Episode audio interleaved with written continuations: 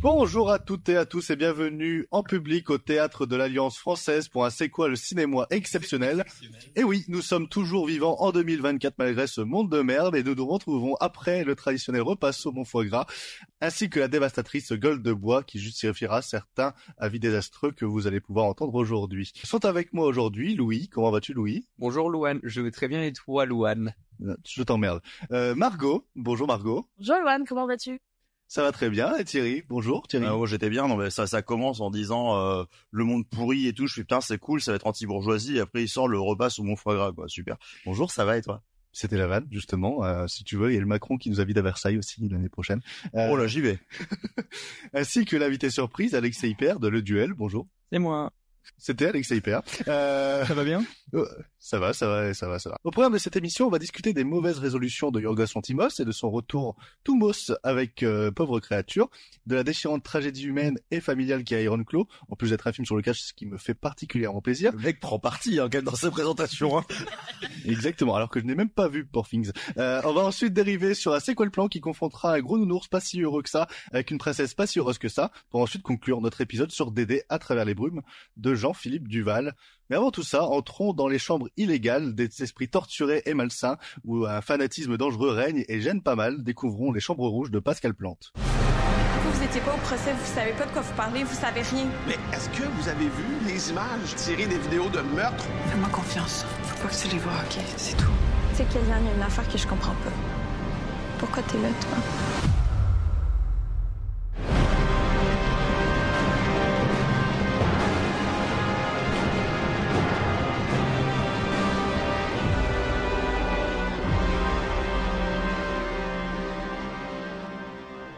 Deux femmes se réveillent chaque matin aux portes du palais de justice de Montréal pour euh, pouvoir assister au procès hyper médiatisé d'un tueur en série qui les obsède et qui a filmé la mise à mort de ses victimes. Cette obsession maladive les conduira à tenter par tous les moyens de mettre la main sur l'ultime pièce du puzzle qui pourrait permettre de définitivement confondre celui que l'on surnomme le démon de Rosemont.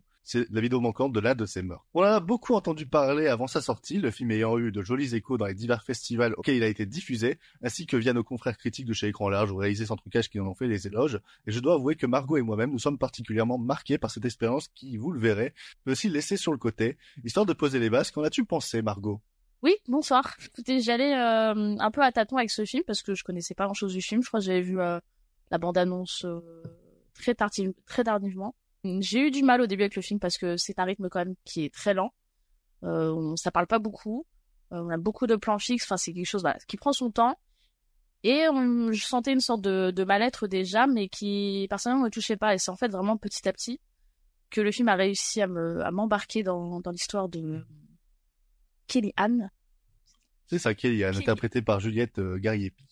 Absolument. Je trouve le parcours, euh, enfin comment euh, Pascal Plante a décidé de filmer euh, et son parcours petit à petit qui, qui passe quand même de quelqu'un qui est juste curieux, comme je pense tout le monde peut l'être au final, de, euh, de, de ces procès euh, auxquels tu peux assister, où on est toujours dans des, des histoires un peu sordides, mais euh, c'est un peu le propre de l'homme, de toute façon, d'être un peu curieux de, de ce qui peut être sordide et de, de voir ce qu'on ne voudrait peut-être pas forcément voir, mais euh, curiosité malsaine, tout ça, tout ça. Et euh, petit à petit, elle bascule vers quelque chose de, de plus obsédant, obsédant, obsédé, et là, euh, je trouve que Pascal Plante réussit euh, à faire un thriller qui, pour moi, euh, presque parfait sur plein de points. Que ce soit la façon de filmer Kylian petit à petit, qui se retrouve renfermé dans un truc beaucoup plus oppressant, beaucoup plus obsédé, avec des jeux de couleurs beaucoup plus intéressants. Là où trois quarts du film, elle au début du film, elle est dans quelque chose de bleu, de, de terne, dans son appartement qui est giga dépressif à euh, des teintes de rouge euh, dès qu'elle va sur son ordinateur pour aller dans ses fameuses chambres rouges pour essayer de dénicher la vérité. Et j'aime bien cette façon euh, obsessionnelle qui est en train de, de se créer petit à petit, aussi ce que le film dit finalement sur notre société. On a un passage ultra intéressant où t'as du coup, enfin on parlait, Louane parlait au début de, de jeunes femmes, donc on a une autre jeune femme qui en fait elle est totalement partisante, supportrice de Ludovic Chevalier, où elle est persuadée que il est innocent, il a rien fait, euh, c'est un complot, euh, tout est monté, euh, les images sont truquées, ce qui est dit est truqué, etc. Et au final, les rôles finissent par s'inverser, où Clémentine comprend qu'en fait c'est pas possible de continuer là-dedans et qu'il est potentiellement coupable.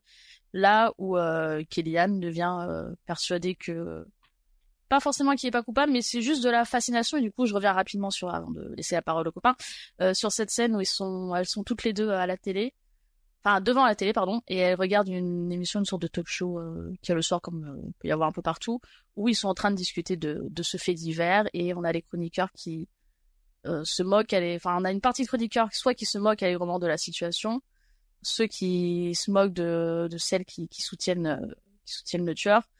Euh, et il y a une sorte de je sais sorte de pas de tribunal public mais ça, ça c'est un peu le propre euh, de ce qui peut se passer en ce moment par exemple avec euh, avec l'affaire de Pardieu euh, très rapidement où on va aller demander l'avis à tout le monde sans vraiment réfléchir juste pour euh, faire une sorte de buzz pour pouvoir euh, parce que c'est parce que c'est le truc du moment parce que il faut absolument avoir les réactions de tout le monde quitte à ce que ça parte en, en gros n'importe quoi. Et pour conclure rapidement, avant d'avoir euh, de savoir ce qu'en pensaient les autres, parce que je sais qu'il y en a autour de la table qui n'ont pas aimé, j'ai envie de savoir euh, pourquoi. Euh, voilà, je trouve le film euh, plutôt brillant dans son dans son portrait. Je trouve que ça fonctionne très bien. Je trouve que sa caméra est intelligente.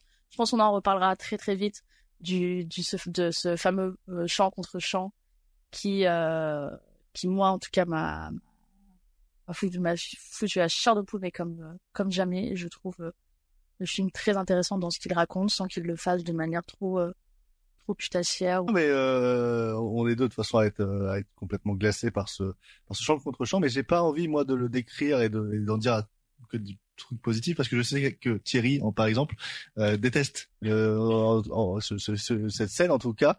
Après, je sais pas ce qu'il pense du reste du, du, du, film, mais euh, je laisse l'honneur du coup de, de peut-être la décrire et peut-être en plus que c'est c'est lui qui a, qui a le, le souvenir du film le plus le plus euh, proche, on va Tu veux dire. je commence par cette scène ou tu veux que... Aux alentours de cette scène, me dire pourquoi t'as pas aimé en fait. euh, Pourquoi j'ai pas essayé bah, Cette scène, il faut déjà en parler. Il faut, faut effectivement expliquer de quoi elle parle. Donc, alors, mais après, il y a, il y a plein de trucs qui vont pas. Je trouve. enfin, désolé, je vais jeter un petit peu rude.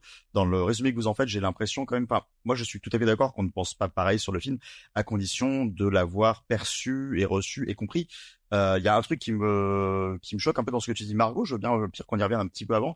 C'est quand tu dis, euh, enfin, quand tu parles du parcours de Kellyanne. Pour moi, il y en a strictement pas. Mais ça, on y reviendra après. Et ça, ça peut tout à fait se discuter. Par contre, quand tu dis que euh, l'une comprend que finalement, peut-être que le mec euh, n'est pas aussi innocent que ce qu'elle prétend depuis le début, pour des raisons totalement hasardeuses d'ailleurs, ça on y reviendra peut-être, mais que euh, Kellyanne se pose des questions. Non, euh, il est établi depuis le début que Kellyanne a vu l'une des vidéos et qu'elle sait qu'il est coupable et que c'est pour ça qu'elle vient en procès. Je comprends pas pourquoi on n'a pas, vous n'avez pas compris ça. Comment ça le Elle s'est établie dès le début, dès le début, elle est, enfin, elle est euh, exténuée par l'autre nana qui passe son temps à lui dire ça, et elle ne dit rien, elle est totalement mutique, parce que c'est assez établi qu'en fait elle a vu l'une des vidéos en fait. Ah oui, oui, non, ça c'est. Voilà. Moi, En fait, je dès suis- le début, elle, elle sait qu'il est coupable. Et c'est pour ça qu'elle y va. Et ça, Oui, c'est elle- important de le Ah mais comprendre. ça je sais, oui je sais. obsédée. à un moment, c'est qu'à un moment, elle doute un peu sur sa culpabilité. Ben non, elle le sait, elle. Si, si, si, Ah pardon. C'est pour ça, c'est pour ça que je dis, ah, d'accord. Non, non, Ke- Kelly Anne est complètement obsédée par le tueur en série en sachant très bien ce qu'il fait, Voilà. alors que Clémentine, elle est obsédée non, en voilà, pensant qu'il est innocent. Oui. T'as dit le contraire à un moment, donc là, euh, quand même.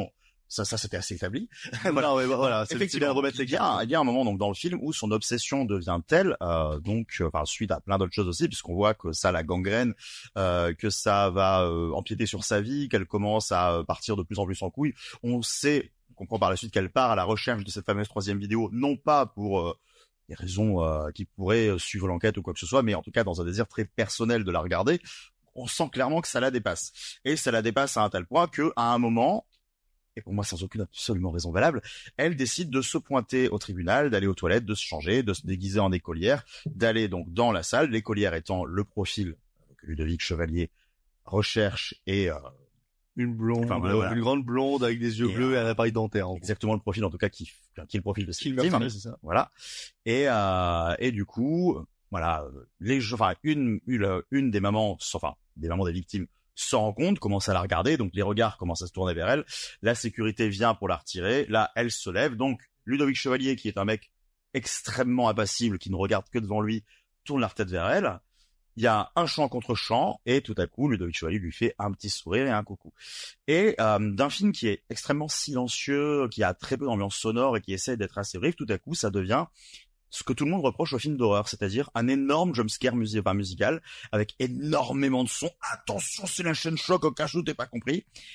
Et je trouve ça absolument pathétique. Je trouve, et peut-être qu'on va y revenir après parce que là je me suis attardé sur cette scène-là pour l'instant, je trouve que le film est extrêmement, euh, c'est pas, le terme venait pas de moi, mais je suis en accord total, nanardesque sur énormément de choses. Je trouve vraiment que c'est un film extrêmement mal maîtrisé. Et là, je pense que c'est le paroxysme de ça. Ça va beaucoup trop loin. Et, euh, et c'est vraiment le, moment où, si le cinéaste voulait me prouver qu'il était un tocard dans ce qu'il essaie de mettre en place, là, on est la preuve. Je, j'ai pas du tout, du tout pu accepter cette scène.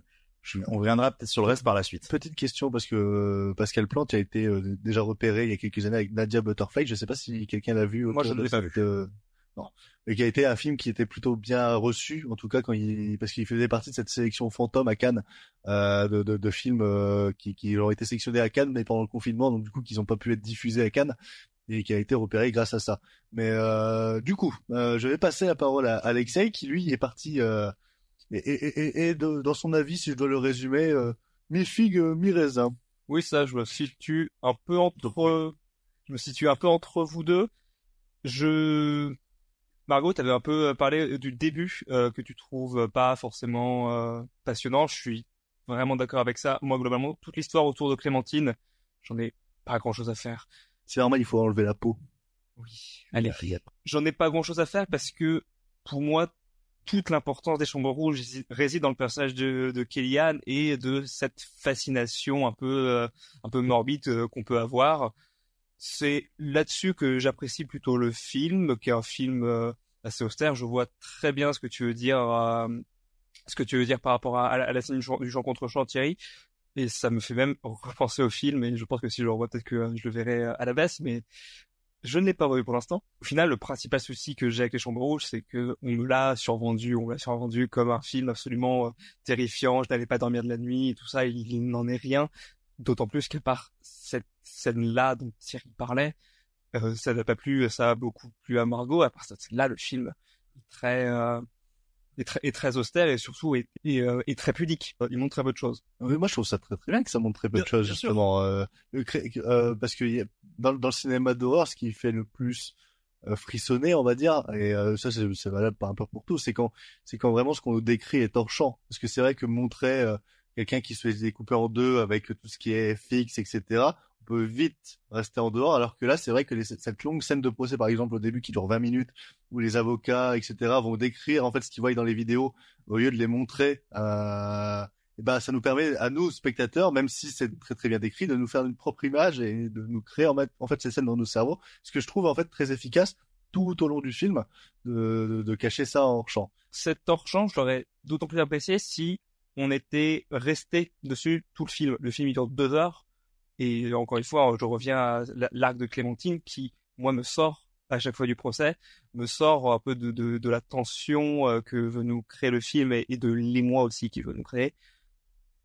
C'est vraiment cette partie-là qui me dérange au, plus haut point et qui euh, me fait totalement sortir du film à, plusieurs endroits. Thierry. Et moi, moi, on en vient à ce qui me dérange réellement dans le film, en fait, parce que du coup, je me suis attardé sur une scène, mais je vais revenir oui, de plus global. Euh, quand on dit au début que ça fait, enfin, c'est un peu lent avec les plantiques, sur ça, je suis pas tant d'accord que ça. Le gros problème pour moi, principalement, et c'est quelque chose qui, du coup, euh, s'agrandit à mesure que ça avance, c'est que pour moi, le film n'a pas de point de vue. Il n'en a vraiment aucun. C'est-à-dire qu'au début, le film te dit, on va te raconter un procès. Et tu donc un film de procès. Il n'en est pas un. Le film, je pense que son réel arc, c'est la construction d'un esprit sociopathe gangréné par la fascination du mal. Voilà. Ça, c'est ce que potentiellement il pourrait vouloir raconter.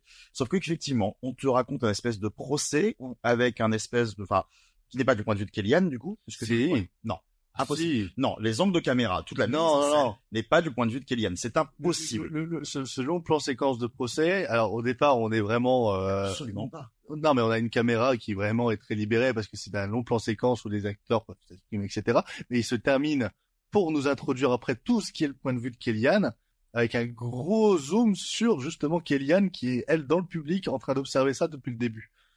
Alors déjà, c'est pas, ça se finit pas comme ça. Ce long zoom, il le fait régulièrement pendant le même plan séquence. Il revient de temps en temps sur elle. Mais il y a quand même à côté, il y a des angles morts, il y a des choses. Enfin, en tout cas, il y a quelque chose sur l'appareil euh, judiciaire qui est déployé où tu as vraiment l'impression qu'on va déployer ça pendant effectivement une vingtaine de minutes. C'est ce que tu dis, hein, c'est à peu près réel. On va rester dans le procès, puis on va laisser ça de côté. En réalité, la culpabilité du Ludovic Chevalier n'est pas l'objet du film. Ah non, non. Pas du tout.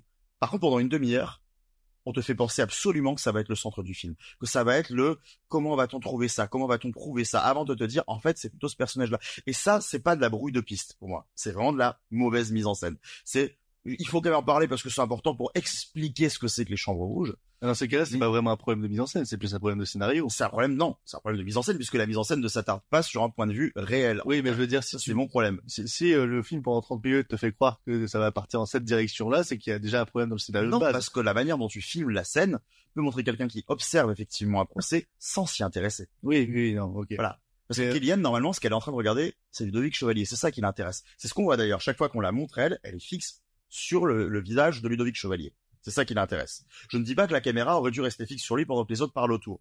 De toute façon, j'étais pas à dire au film ce qu'il avait à faire. Mais en tout cas, quand il fait ça, moi, il me raconte autre chose.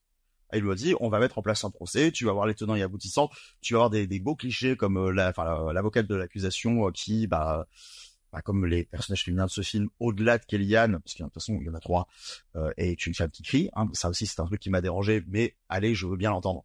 Euh, en tout cas, la manière dont on construit ce personnage, euh, ce personnage froid, pourquoi pas Ce personnage qui, euh, comme Dario Argento dans Card Counter, euh, fait du, du, du poker en ligne sur un écran flou, pourquoi pas mais il y a des trucs qui se passent pas bien. Enfin, en fait, je, j'ai du mal à croire à tout ça. En fait, c'est vraiment le côté.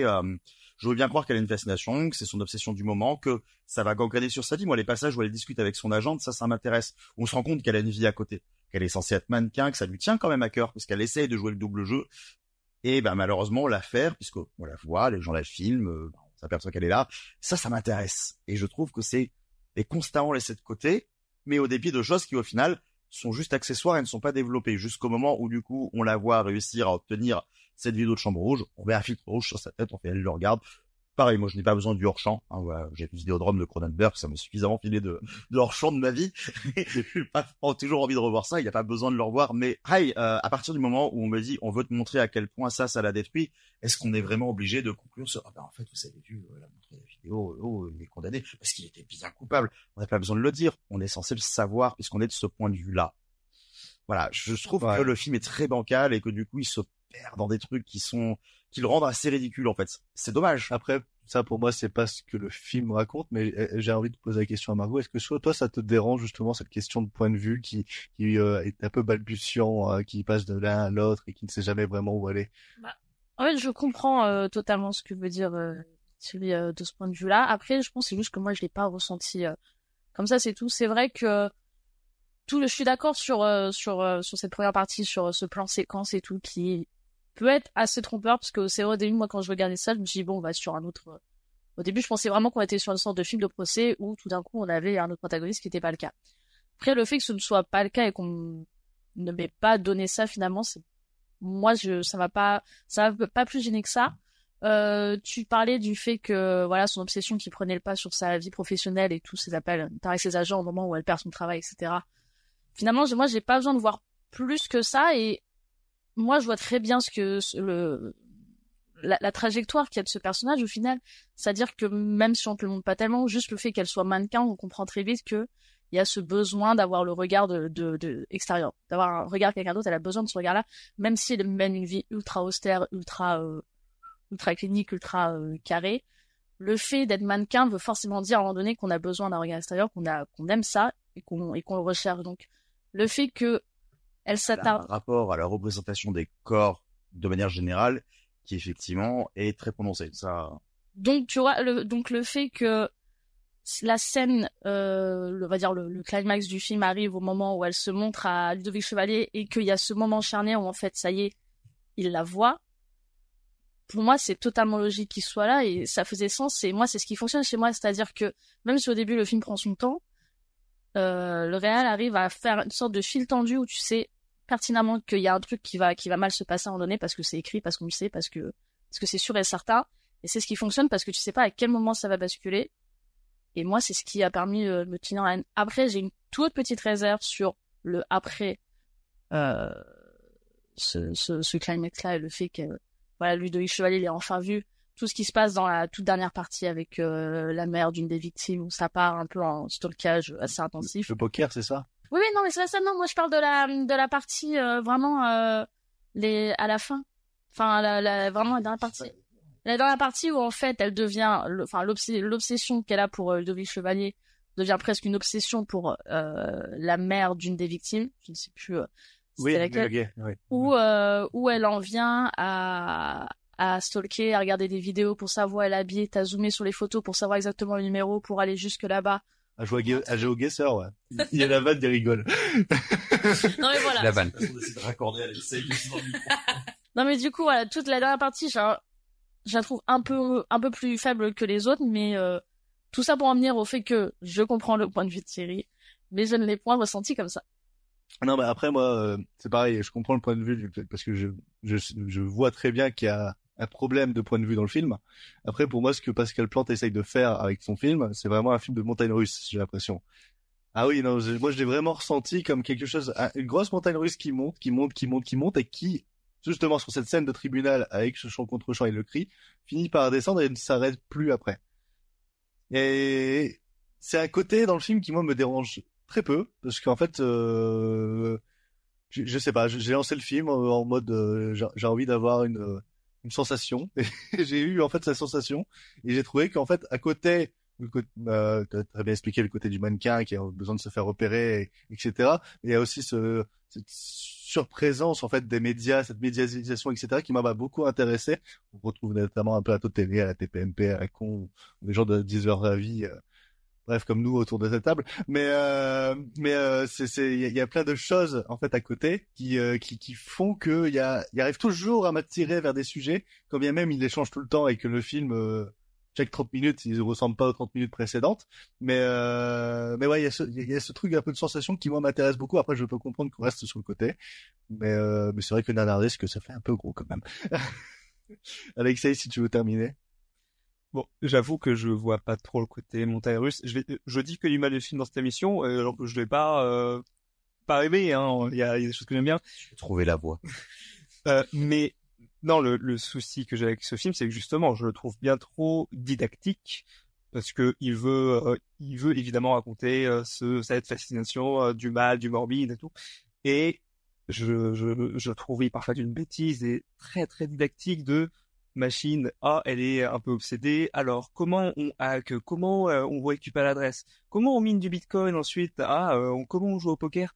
Enfin, notamment cette fin, je la trouve euh, d'une débilité profonde et c'est ça, je trouve juste que c'est quelque chose de très didactique pour un sujet qui, je pense, ne l'est pas. Je pense pas que la, fascination pour le mal, ça passe par ces étapes, là où j'ai l'impression que le film se veut un peu, se veut un peu catalogue de ça. En fait, moi, ce parcours que je ne trouve pas évolutif, c'est que je pense, et une fois de plus, je n'ai pas à, dire au film ce qu'il doit faire, euh, mais je pense que le parcours, je l'aurais peut-être trouvé réel s'il n'était pas établi, euh, comme je disais avant, que Kellyanne avait effectivement déjà regardé des vidéos de Chambre Rouge, et donc elle avait déjà fait le parcours de miner, de faire du poker, d'obtenir de l'argent, d'obtenir la vidéo, de la regarder, de trouver ça fabuleux, et d'aller à un procès pour regarder le mec qui a fait ça, c'est ce qu'elle cherche à faire. Je suis même pas sûr que, pour moi, c'est pas établi qu'elle cherche son regard, c'est juste en mode, elle veut voir. Voilà. Et donc, du coup, le fait de l'avoir refaire ça, mais paniquer à l'idée de pas y arriver, alors qu'elle l'a déjà fait, ça fait que j'ai pas l'impression qu'il y a un parcours. J'ai pas l'impression que tout à coup la fascination grandit, vu qu'elle est déjà allée jusqu'à cette étape de regarder l'une des vidéos. C'est pour ça que je trouve qu'il n'y a pas de parcours. Je vois ça comme un mode d'emploi. Oui, voilà, mais alors, dans le bah, du coup, à la limite, faisons-la aller au procès. Elle entend qu'il veut le doux, elle se pose la question, elle dit, je veux voir ça. Et là, l'obsession grandit. Si elle en a déjà vu d'avant, elle sait à quoi ça ressemble. Alors, j'ai- j'ai- c'est vrai que j'ai vu le film il y a assez longtemps quand même, donc pour m'en souvenir, euh, me souvenir des détails, etc., c'est un peu compliqué. Mais euh, il me semble que elle, c'est- elle montre aussi à Clémentine de comment faire. hein. Enfin, Non, elle, Non, elle, elle montre- montre celle sa qu'elle a en Elle sa possession euh, Ok. Mais elle dit, en fait, je l'ai déjà, tiens, regarde. C'est quand l'autre, elle lui dit, mais non, c'est pas vrai, il a pas Ça. ça fait. Bon, en fait, si, tiens, regarde. ok. Et c'est après que le euh, procès se passe à huis clos, comme c'est des vidéos qui ont dit, elle fait, oh là là, ils sont trop chiants, c'est parce qu'il est innocent et que là, elle veut vraiment nous priver du truc, elle fait, t'inquiète, t'inquiète pas, regarde, regarde, il est pas innocent. Avant de conclure sur euh, les chambres rouges, est-ce que notre public a une euh, question peut-être? Non, personne Non, bah c'est pas grave, on peut continuer le conducteur. Les chambres rouges ne peut donc pas convaincre tout le monde, néanmoins, nous sommes plusieurs ici à vous le recommander, ne serait-ce que pour vous faire une idée plus personnelle sur sa qualité. Euh, en tout cas, avec Thierry, on se retrouve euh, dans le ring pour euh, Iron Claw et pour passer par-dessus la troisième corde en espérant qu'il ne nous arrive pas le même destin que la famille Von Erich. You okay? Yeah. Our greatness will be measured by our response to adversity. We survived this before, we can do it again. Feel that? Ah, feel that? That's pressure.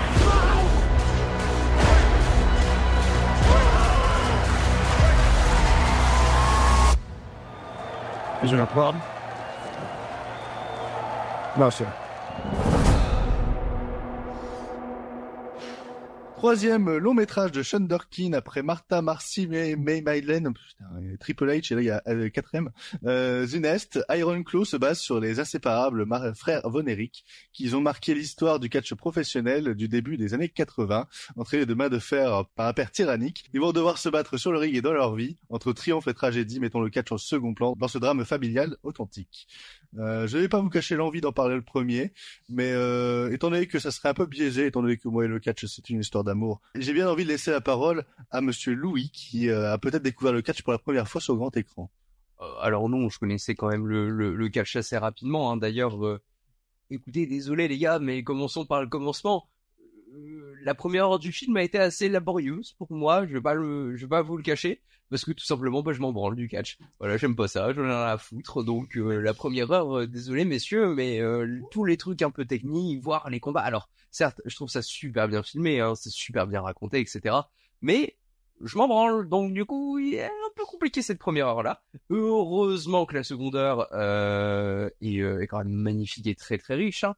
Euh, étant donné qu'elle m'intéresse beaucoup plus quand elle passe dans euh, le l'intime en fait dans euh, les, les tréfonds de la famille Voneri, ceux qui vivent, etc., dans ce père tyrannique, parce que franchement, je suis pas du tout en adéquation pareil avec les valeurs partagées par le film, qu'elles soient patriarcales, qu'elles soient ils sont anti parce que c'est pas. Alors le, le, le les valeurs sont pas. Le, le, message final du film est très anti-patriarcal, mais il y a quand même grosse partie du film qui met le père en avant et les fils qui lui disent tout le temps oui, amen, etc. Et heureusement que la fin du film amène vers autre chose, parce que sinon, pendant tout le film, on est sur des valeurs bien traditionnelles, bien américaines. C'est assez insupportable. C'est critiqué, ça. C'est les... les... en train de dire.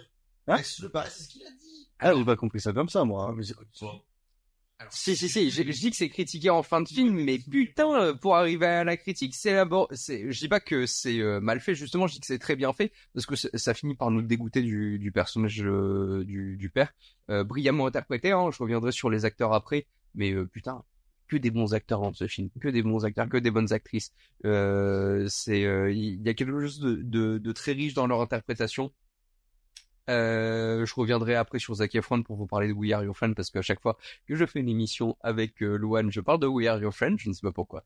Euh, mais on parle de Zac Efron alors euh, voilà. Hein. Euh, non non le le le il y a je trouve qu'après le film est quand même assez quelconque. Désolé, je le je le trouve très très bien exécuté, très très bien réalisé, très très bien raconté, mais c'est un très bon Rise and Fall. Qu'est-ce que j'ai à dire de plus après? C'est même pas un rise and fall, c'est un fall, fall, fall, fall, fall pour moi, mais bon. Ah ça rise un peu un moment. Ça rise quand même. Mais non, mais vu, même quand ça rise, enfin, ça tombe, quoi. C'est, euh, c'est, une chute continue de deux heures que, euh, qui, qui, qui paraît peut-être interminable pour certains, mais, mais. Euh... Elle m'a pas paru interminable non plus, hein, mais c'est vraiment la première heure où je te l'ai dit, moi, tout ce qui est un peu technique sur le catch, les ligues, etc. Et, et mais, mais c'est très classique parce qu'il y a les mêmes tropes que Rocky dans le sens, bah, on va réutiliser le le, le, le format télévisé de l'époque pour remettre ça correctement au contexte, etc.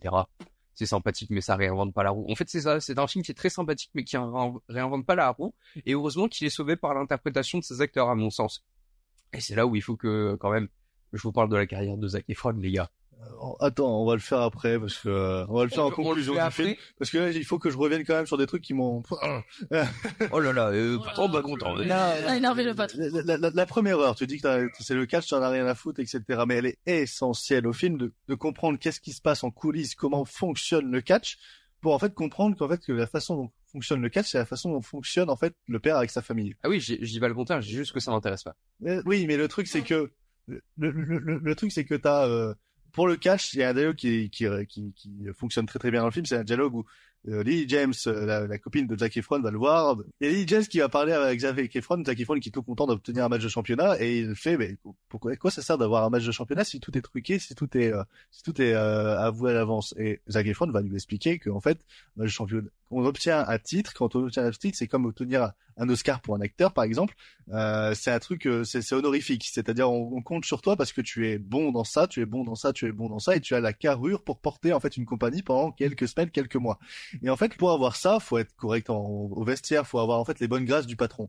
Et c'est ce qu'est la famille Von envers le père en fait, envers les enfants Von envers le père. Ils ils doivent avoir les bonnes grâces du père en fait obtenir le champion de la famille. Et il le dit clairement en choisissant ses favoris. Tous les mois, il, il se rejoignent autour d'une table en disant toi t'es le favori, toi t'es le favori, toi t'es le favori. Et, c'est lui qui choisit par rapport à qui euh, le fils il aime bien euh, en ce moment parce que c'est vraiment celui qui est le père. Et t'es obligé de raconter comment ça se passe dans cette première, comment ça fonctionne, ça, pour en fait comprendre en fait tout, tout le cancer de cette famille, tout le, tout le, tout le dysfonctionnement, parce qu'en fait ils n'arrivent pas à délier le travail et la famille. Et les deux sont dans la même chose, et c'est pour ça qu'ils prennent tout à cœur, et c'est pour ça que les coups qu'ils prennent dans le ring sont aussi les coups qu'ils prennent dans la vie, et qu'il y a cette superbe scène, moi je trouve, de Zac Efron qui court dans le ring quand il, il a besoin de prendre des chutes, quand il a besoin de prendre la douleur, parce que il, va pas bien quoi. Il va pas bien et c'est en plus c'est le seul frère qui qui subit tout quoi. Donc c'est euh, il y, a, ce truc de euh, je trouve ça très humain et en, même temps c'est un drame qui moi m'affecte beaucoup et que je connais depuis des années donc euh, je, suis assez appliqué dans le dans, dans, dans, dans la chose il a été conseillé sur le film non non non non mais euh, D'ailleurs, si, si, jamais vous, le film vous, vous l'avez regardé et vous souhaitez vous intéresser un peu plus sur le film, je ne vais pas vous raconter le fait qu'ils ont zappé deux euh, frères pour euh, pour les biens du film et par, par, par décision du réalisateur, il le dit très bien dans une interview. Mais regardez le documentaire de la série Dark Side of the Ring, euh, qui est une série qui reprend tous les coulisses du catch, etc. C'est saison 2, épisode 5, un truc du genre. Ça s'appelle Notre frère, euh, le dernier frère Von Eric. Euh, regardez cet épisode-là, il vous raconte tout avec des témoignages des proches, etc. Euh, c'est une série en fait de documentaires qui est assez exceptionnelle et qui, a, qui, qui, qui raconte des dossiers qui, euh, qui ont longtemps été cachés, notamment dans les pièces d'affaires du, du, monde du catch. Et euh, celle-là est une des tragédies euh, les plus les plus épouvantables et les plus tragiques que, que, connu la discipline. bref, passons à autre chose. Est-ce que quelqu'un a envie de, de, de rétorquer sur ce qu'on a dit moi, Louis? Euh, Thierry, moi qui étais plagié, tiens. C'est assez intéressant de reparler, de revenir effectivement sur cette première heure qui, euh, pour l'un justement, est assez intéressante parce que ça met en, en avant plus le, tout ce qui est autour du sport sans forcément parler de la famille. Et toi, Louane, qui trouve que euh, enfin, il, est, il est essentiel d'expliquer comment ça fonctionne pour euh, justement comprendre comment cette famille euh, s'axe autour de cette espèce de patriarche dégueulasse. Je suis d'accord et à la fois pas tant que ça. Euh, et tu fais pas cette vanne. Et Ah non, les, euh, les copyrights peuvent réaliser sur trucage, je ne le ferai pas.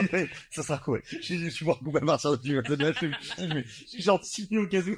Alors par contre, t'as pas de casou, t'as juste une bouche. Mais donc, euh, je suis d'accord et à la fois donc pas tant que ça, parce qu'il y a euh, une chose qui est assez intéressante euh, dans ce film, c'est que euh, bah oui, le fonctionnement d'une fédération de catch peut fonctionner à partir du moment où les membres souhaitent faire du catch. Ah oui, oui, voilà. Là, à part le personnage de Kevin. Et encore, non, il a pas envie de faire du catch. Personne des fils Van Eric ne veut faire du catch. C'est pas du tout leur truc. Pas du tout. C'est juste qu'ils naissent dans la coupe d'un ancien champion qui leur dit vous ferez ce que moi j'ai décidé de faire sinon je ne vous aime pas et c'est là que cette heure est intéressante aussi pour moi c'est que on va nous montrer à chaque fois l'engrenage c'est un film ça parle d'emprise. Voilà, tout comme les champs rouges parlaient d'emprise du mal, là on parle de l'emprise du père. On parle effectivement d'un schéma où euh, dès le début du film, on voit les trophées, on voit les arts, on voit la foi chrétienne, donc des valeurs qui sont plus importantes d'ailleurs pour le père que sa propre famille. Et il y a cette scène de petit déjeuner où le père dit toi tu es mon fils préféré, toi tu es une merde, et toi si tu veux un jour être à peu près apprécié de moi, tu feras du catch. Voilà, je, je vulgarise évidemment. Oui, non, mais elle est dans la bonne annonce en plus. Mais euh, voilà. voir. Non, mais non, je... Ah non, mais c'est pas une question de spoiler, c'est juste que je vulgarise la scène, mais c'est un petit peu ça. Il les considère selon la manière dont ils s'impliquent dans la discipline qu'il a choisi à l'avance pour eux. Donc là, c'est ça qui est intéressant, c'est qu'effectivement, on pourrait comprendre qu'il y a un, un cheminement familial logique et en miroir avec une fédération de catch à partir du moment où les dés sont pas truqués dès le début. Et les dés sont truqués. On va assister à euh, un enfanticide voilà, multiplié par 5. c'est assez dégueulasse. Hein. Par de toute façon, le personnage de Albert Kalali, dès le début, on voit son visage et on se doute que ça va être quelque chose d'assez horrible. Et effectivement, je suis d'accord pour dire qu'il y a que des bons acteurs dans ce film, puisque euh, ah, ils sont tous excellents. La façon est exceptionnelle, mais ce qui en vient aussi au fait que Sean Durkin, qui est un et je, Lily James, je suis pas d'accord. J'entends Alexei qui dit elle est très bien dans ce film. Son personnage, c'est autre chose. Et ça, on y reviendra. Parce qu'une fois de plus, comme dans le champ rouge, le personnage féminin, sérieusement. Mais on y reviendra peut-être après. Je comprends certaines choses de mise en scène, d'autres sont un peu plus discutables. C'est vrai qu'effectivement, dans la, moi, Sean Durkin, j'avais vu The Nest, chose qui ne me charme pas du tout, mais j'ai l'impression qu'effectivement, euh, mettre en scène un mec comme Jude qui doit être une sorte de diva capricieuse parce que monsieur a sa carrière, il doit bien moins écouter euh, les conseils d'un réalisateur débutant. Par contre, là, euh, c'est surtout qu'en plus, euh, Martha, Marcy, May, Marlène parle. Euh, Celui-là, je ne le jugerai pas, je ne l'ai pas vu. C'est Elisabeth Olsen qui revient d'une secte, euh, sauf qu'elle, euh, donc c'est sa sœur qui l'a pas vue depuis des années, et sauf qu'elle va pas dire pourquoi elle est partie. Et, c'est, et, et, The Nest, c'est l'histoire d'une. J'ai, plus vraiment en tête. Oui, non, enfin, c'est une histoire de mais En fait, ce qui est très intéressant chez Sean Durkin, c'est que ces deux films-là sont très très froids. Euh, ces deux premiers films sont d'une froideur, il n'y a pas d'émotion, c'est très plat, c'est très carré. Et celui-là, il respire un peu plus de. Oui, non mais il y a, un peu plus de soleil, de, de quelque chose. Enfin, peloton là, je trouve juste que la direction est à la hauteur de ce qu'il met en scène, contrairement à l'autre film oui, oui. où même la froideur ne se fait pas ressentir dans la prestation de personnages qui sont ils ne sont pas froids, ils sont inexistants. C'est ça, c'est ça mon problème. Là, je trouve qu'il y a effectivement une incarnation qu'on ne peut que qualifier de forte. Je ne suis pas un immense fan du film, mais ça, c'est à mettre à son crédit. Notamment parce que il explose l'écran et tu pourras revenir sur sa carrière euh, je suis parfaitement autorisé, c'est euh, Efron, euh, qui est à la fois un visage qu'il va réussir à capter et un corps qu'il capte différemment. Un corps qui encombre constamment l'écran en te disant clairement, ce corps-là n'est pas à sa place.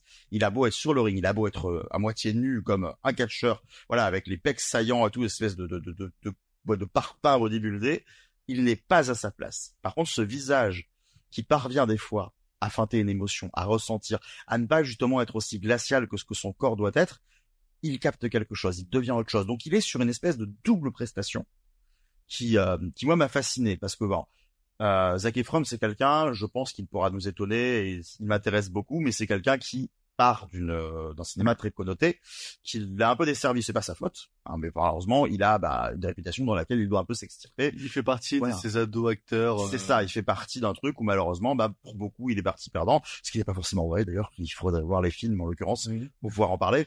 Mais euh, effectivement, là, euh, je défie quiconque d'avoir d'avoir pu dire, ils peuvent le faire. Euh, ah, Zac Efron, c'est un gros nul. De voir celui-là et de se dire, non, là, il y a rien. Ah, c'est toujours un gros nul il y a quelque chose, il se passe quelque chose. Et ça, ça m'intéresse. C'est quelque chose moi que j'avais déjà dénoté un petit peu précédemment dans des films pareils qui ne me plaisent pas trop, mais où il m'a surpris. Mais là, ce que je dis là, c'est à mettre à tout le, au crédit de tout le casting. Tout le monde est très bon. Bon, bah, on parle de Zac Efron, donc on va en profiter. J'ai euh, j'ai devant moi Margot qui est fan de High School Musical, donc. Euh... oh la réputation, je mérite. Non, vas-y, je te passe sur N'hésite pas à rebondir sur ce qui a été dit juste avant. Euh, bah je déjà totalement d'accord euh, concernant Zac Efron qui est euh, absolument phénoménal qui parce qu'on part quand même de loin. Je pense qu'on a tout le monde à, en tête et c'est pour ça qu'on parle d'ado acteur. C'est à dire qu'on a tu sais juste vraiment la silhouette ultra frêle de Zac Efron qu'on connaît depuis tant d'années qui là s'est transformé mais de manière presque effrayante. Moi j'ai vu un, un, corps presque effrayant. Mais à côté de ça on a aussi du coup c'est enfin, notamment les deux autres frères joué par Alice Dickinson et aussi euh, Jeremy Allen White, qui eux aussi sont sur des transformations parce que pour connaître les trois acteurs, on part sur des sur des silhouettes qui sont quand même assez euh, assez fines et longilines, et là on est quand même sur une transformation assez euh, assez impressionnante et que que je tiens à souligner. Moi, euh, j'aime le film parce que c'est une foutue tragédie grecque, mais d'une d'une puissance, c'est-à-dire que je me suis renseignée euh, sur sur les Van Eric avant de avant de voir le film. C'est spoilé. Je me suis, je me suis, je suis... oh non, le gros mot. non mais je me suis, je me suis spoilé et moi je me suis dit quand j'ai vu ça, j'ai fait mais comment il va pouvoir raconter? On est quand même sur une sur une famille où au niveau galéras, on est quand même sur un niveau de galéras assez important. Quand on regarde euh, l'histoire sur les six frères, on en a exclu euh, deux parce que parce qu'on pouvait pas on pouvait pas tout mettre et déjà le film fait déjà plus de deux heures et je pense qu'on n'aurait pas pu faire euh, faire mieux en racontant les autres histoires. Mais c'est vrai qu'on a euh, sur les six sur la fratrie il nous reste euh, une personne qui est vivante. Voilà que qu'on suit jusqu'à la fin du film et qui est un peu enfin de toute façon le fil conducteur. Mais on est sur des tragédies sur euh, sur euh, sur Kevin du coup qui notamment moi cette scène elle m'a elle m'a bouleversée où il est au téléphone avec euh, personnage joué par euh, Jeremy Allen White avec Kerry. Kerry. Kerry. Kerry Kerry Kerry ah je savais qu'il y avait déjà faite sur l'épisode sur Avatar 2 ah oui, c'est vrai. Coup pour revenir rapidement sur cette scène où il est au téléphone avec, où t'as son frère Kerry qui lui dit qu'il n'en peut plus, qu'il qu'il a qu'il a à bout, enfin, qu'il n'y arrive plus. Et cette scène d'après où il arrive euh, à la maison et il comprend tout de suite, et nous on comprend tout de suite qu'il y a un truc qui s'est mal passé pour qu'il retrouve après son frère euh, mort près de l'arbre où il s'est tiré une balle dans le cœur. Ah, ah, ah, ah, Kerry qui est mort, euh, c'est qu'il s'est suicidé d'une balle dans le cœur et qui avant ça a eu un accident de moto qui lui a fait couper une jambe. C'est un peu plus compliqué de catcher après ça. Mais du coup, t'as toute cette scène ultra tragique où il le porte dans ses bras, qui marche super lentement jusqu'à marcher pour rentrer à la maison familiale et le poser sur la table. Et t'as ce grand moment de silence. Enfin, je trouve qu'il y a plein de moments là où euh, j'avais plus de mal, notamment avec The Nest, où je trouvais qu'il y avait pas d'idée, il y avait pas d'émotion, il y avait pas de mise en scène, il y avait rien. Là, euh, j'ai l'impression que Sean Dorkin s'est euh, bougé un peu le fiac pour dire faut que je fasse un truc, faut que j'arrive à mettre en scène ce qui leur arrive, les joies comme les peines, même s'il y a très peu de joie et quand même beaucoup beaucoup de peines, je reviens juste rapidement sur un personnage très secondaire, mais que j'apprécie vraiment, qui est le personnage de la mère de famille, que je trouve formidable sur une scène, une scène qui m'a beaucoup marqué. Moi, c'est, euh, je ne sais plus à, à quel enterrement c'était, parce que il y en a quand même beaucoup dans ce film. Et elle, euh, tout le monde l'attend et on lui dit bah viens et elle, elle est face à sa tenue euh, noire. Elle regarde cette tenue qui est sur le lit et qui a fait je peux plus la mettre. fait, je peux pas. Les gens vont reconnaître cette tenue et j'ai trouvé ça incroyable. Et je trouve qu'il y a plein de petits moments comme ça, euh, ultra bouleversants qui arrivent à nous prendre. J'ai un peu plus de mal sur la partie, sur la première partie, un peu comme lui sur la partie catch qui, même si je comprends pourquoi elle est intéressante, moi m'intéresse un peu moins. Et là, justement, je trouve que il y a beaucoup moins de mise en scène. Je trouve que tout, tout ce qui est combat et tout sont, il n'y a pas, il y a pas d'intention, il n'y a pas grand chose derrière à part te montrer euh, le catch. Et voilà, un peu plus de sur cette première partie, mais après le reste fonctionne. Bon, on a, on a, on a fait un petit tour de table, mais on a quand même oublié Alexei. Euh, Alexei qui est, qui est, qui est mon complice de catch autour de cette table, parce que c'est un des seuls qui regarde aussi? Euh, Super. Je savais que j'allais emmerder. Je confirme que Margot, elle regarde. Euh, on peut terminer ce long tour de table où quand même on revient sur euh, sur diverses scènes qui nous ont marqué avant que Thierry nous les tabasse tous, euh... ce qu'il a l'habitude de faire. Mais euh, Alex, qu'est-ce que toi t'en as pensé? Est-ce que t'en avais des attentes particulières euh, Non, j'avais pas d'attentes particulières parce que c'est rare que les films de catch soient bons. Il réfléchit pour me construire comment. The Wrestler, Darren J'ai pas vu mais c'est donc j'ai des doutes. Une famille sur le ring avec Florence Pugh. Sinon, tu regardes sur C'est quoi le cinéma, il y a toute une catégorie édito sur les films de catch, tous écrits par Loan. Merci pour la pub, 10 euros seront virés après. Mais donc non, j'attendais pas grand chose. Ça, ça m'amuse de euh, vous entendre dire, c'est le premier film de Darkin que je vois, ça m'amuse de vous entendre dire que euh, il faisait des films assez austères et que maintenant le film est un peu plus lumineux, un peu plus d'émotion. Moi, je me demande si c'est pas tant lui que le studio A24 en fait, euh, qui construit depuis quelques années une identité propre et euh, il j'ai l'impression qu'il s'y inclut dedans parce qu'on retrouve un peu tout, euh, tous les poncifs à 24, même sur certains choix de, de mise en scène un peu euh, auteur, j'ai envie de dire. Mais sinon, euh, The Iron Claw, j'apprécie plutôt bien. C'est pas un film qui me passionne euh, particulièrement, mais je lui reconnais en tout cas toute sa dimension autour du, du, catch assez bien représentée. Tu l'avais mentionné, le passage de Zac Efron s'entraîne à, à tomber je trouve que le travail euh, du son autour de ça est très bon. Je trouve que la retranscription euh, du, du, du, médium euh, est, est, assez bonne. Donc, je reconnais ça. C'est cool. Après, c'est vraiment pas un film qui me passionne. Je Ouais, genre, ça tombe, t'as pas, t'as pas grand chose à dire dessus. Euh... Bah, avais déjà dit énormément de choses, je suis le dernier à passer, donc. Oui, Est-ce que tu aimes bien Zac Efron? Zac Efron, je trouve, euh... Qu'est-ce que t'as vu de lui? si vous voulez savoir, Zac Efron, j'ai vu le Lorax et Scooby, donc, que de voir. c'est pour ça que c'est c'est con et là.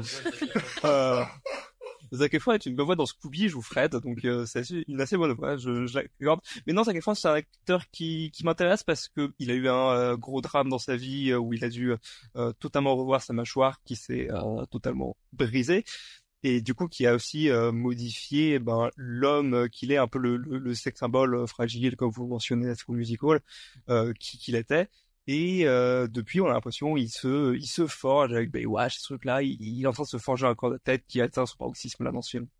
Donc oui, je, il m'intéresse. Et je sais que Margot va sûrement Eh ben, voir la musical. donc- Justement, si t'intéresse, Monsieur Louis, euh, vous avez préparé un petit historique de... de... Oh, pas- spécialement un historique, mais je dirais les euh, de- le, la partie game changer, je trouve, de sa carrière, parce que oui, on l'a connu pour son, son rôle de petit minet qu'il a acquéri avec euh, la saga High School Musical, euh, que j'ai euh, revu par curiosité, Margot, il y a pas longtemps. Ah, Je suis désolé. c'est pas très très très bien. C'est intéressant. ah, je me c'est- dis que c'était bien. Ah oui, mais c'est intéressant par contre. Et ce que ça raconte, c'est intéressant. ce que ce que ça raconte de, de Disney, de l'Amérique, etc. c'est intéressant. Et euh, je trouve que le vrai game changer a eu lieu à peu près à la période de We Are Your Friend que je recommanderai jamais assez de Mac Joseph. Je pense que Louane sera d'accord avec moi. Euh, Oui. Et ensuite, il y a eu cette espèce de tournant où il a joué un psychopathe avec euh, Extremely Wicked and de la, la fin du film. Un bas des villes ou je sais pas quoi. Bundy. Euh, où, où, euh, il, il, il a tenté, je, je dirais pas que c'était encore réussi à ce moment-là, mais il s'est autorisé à jouer autre chose que ce qu'il jouait au cinéma à ce moment-là, et c'est devenu très très très intéressant pour moi à partir de là. Il y a eu Firestarter où pour la première fois il a joué un père de famille.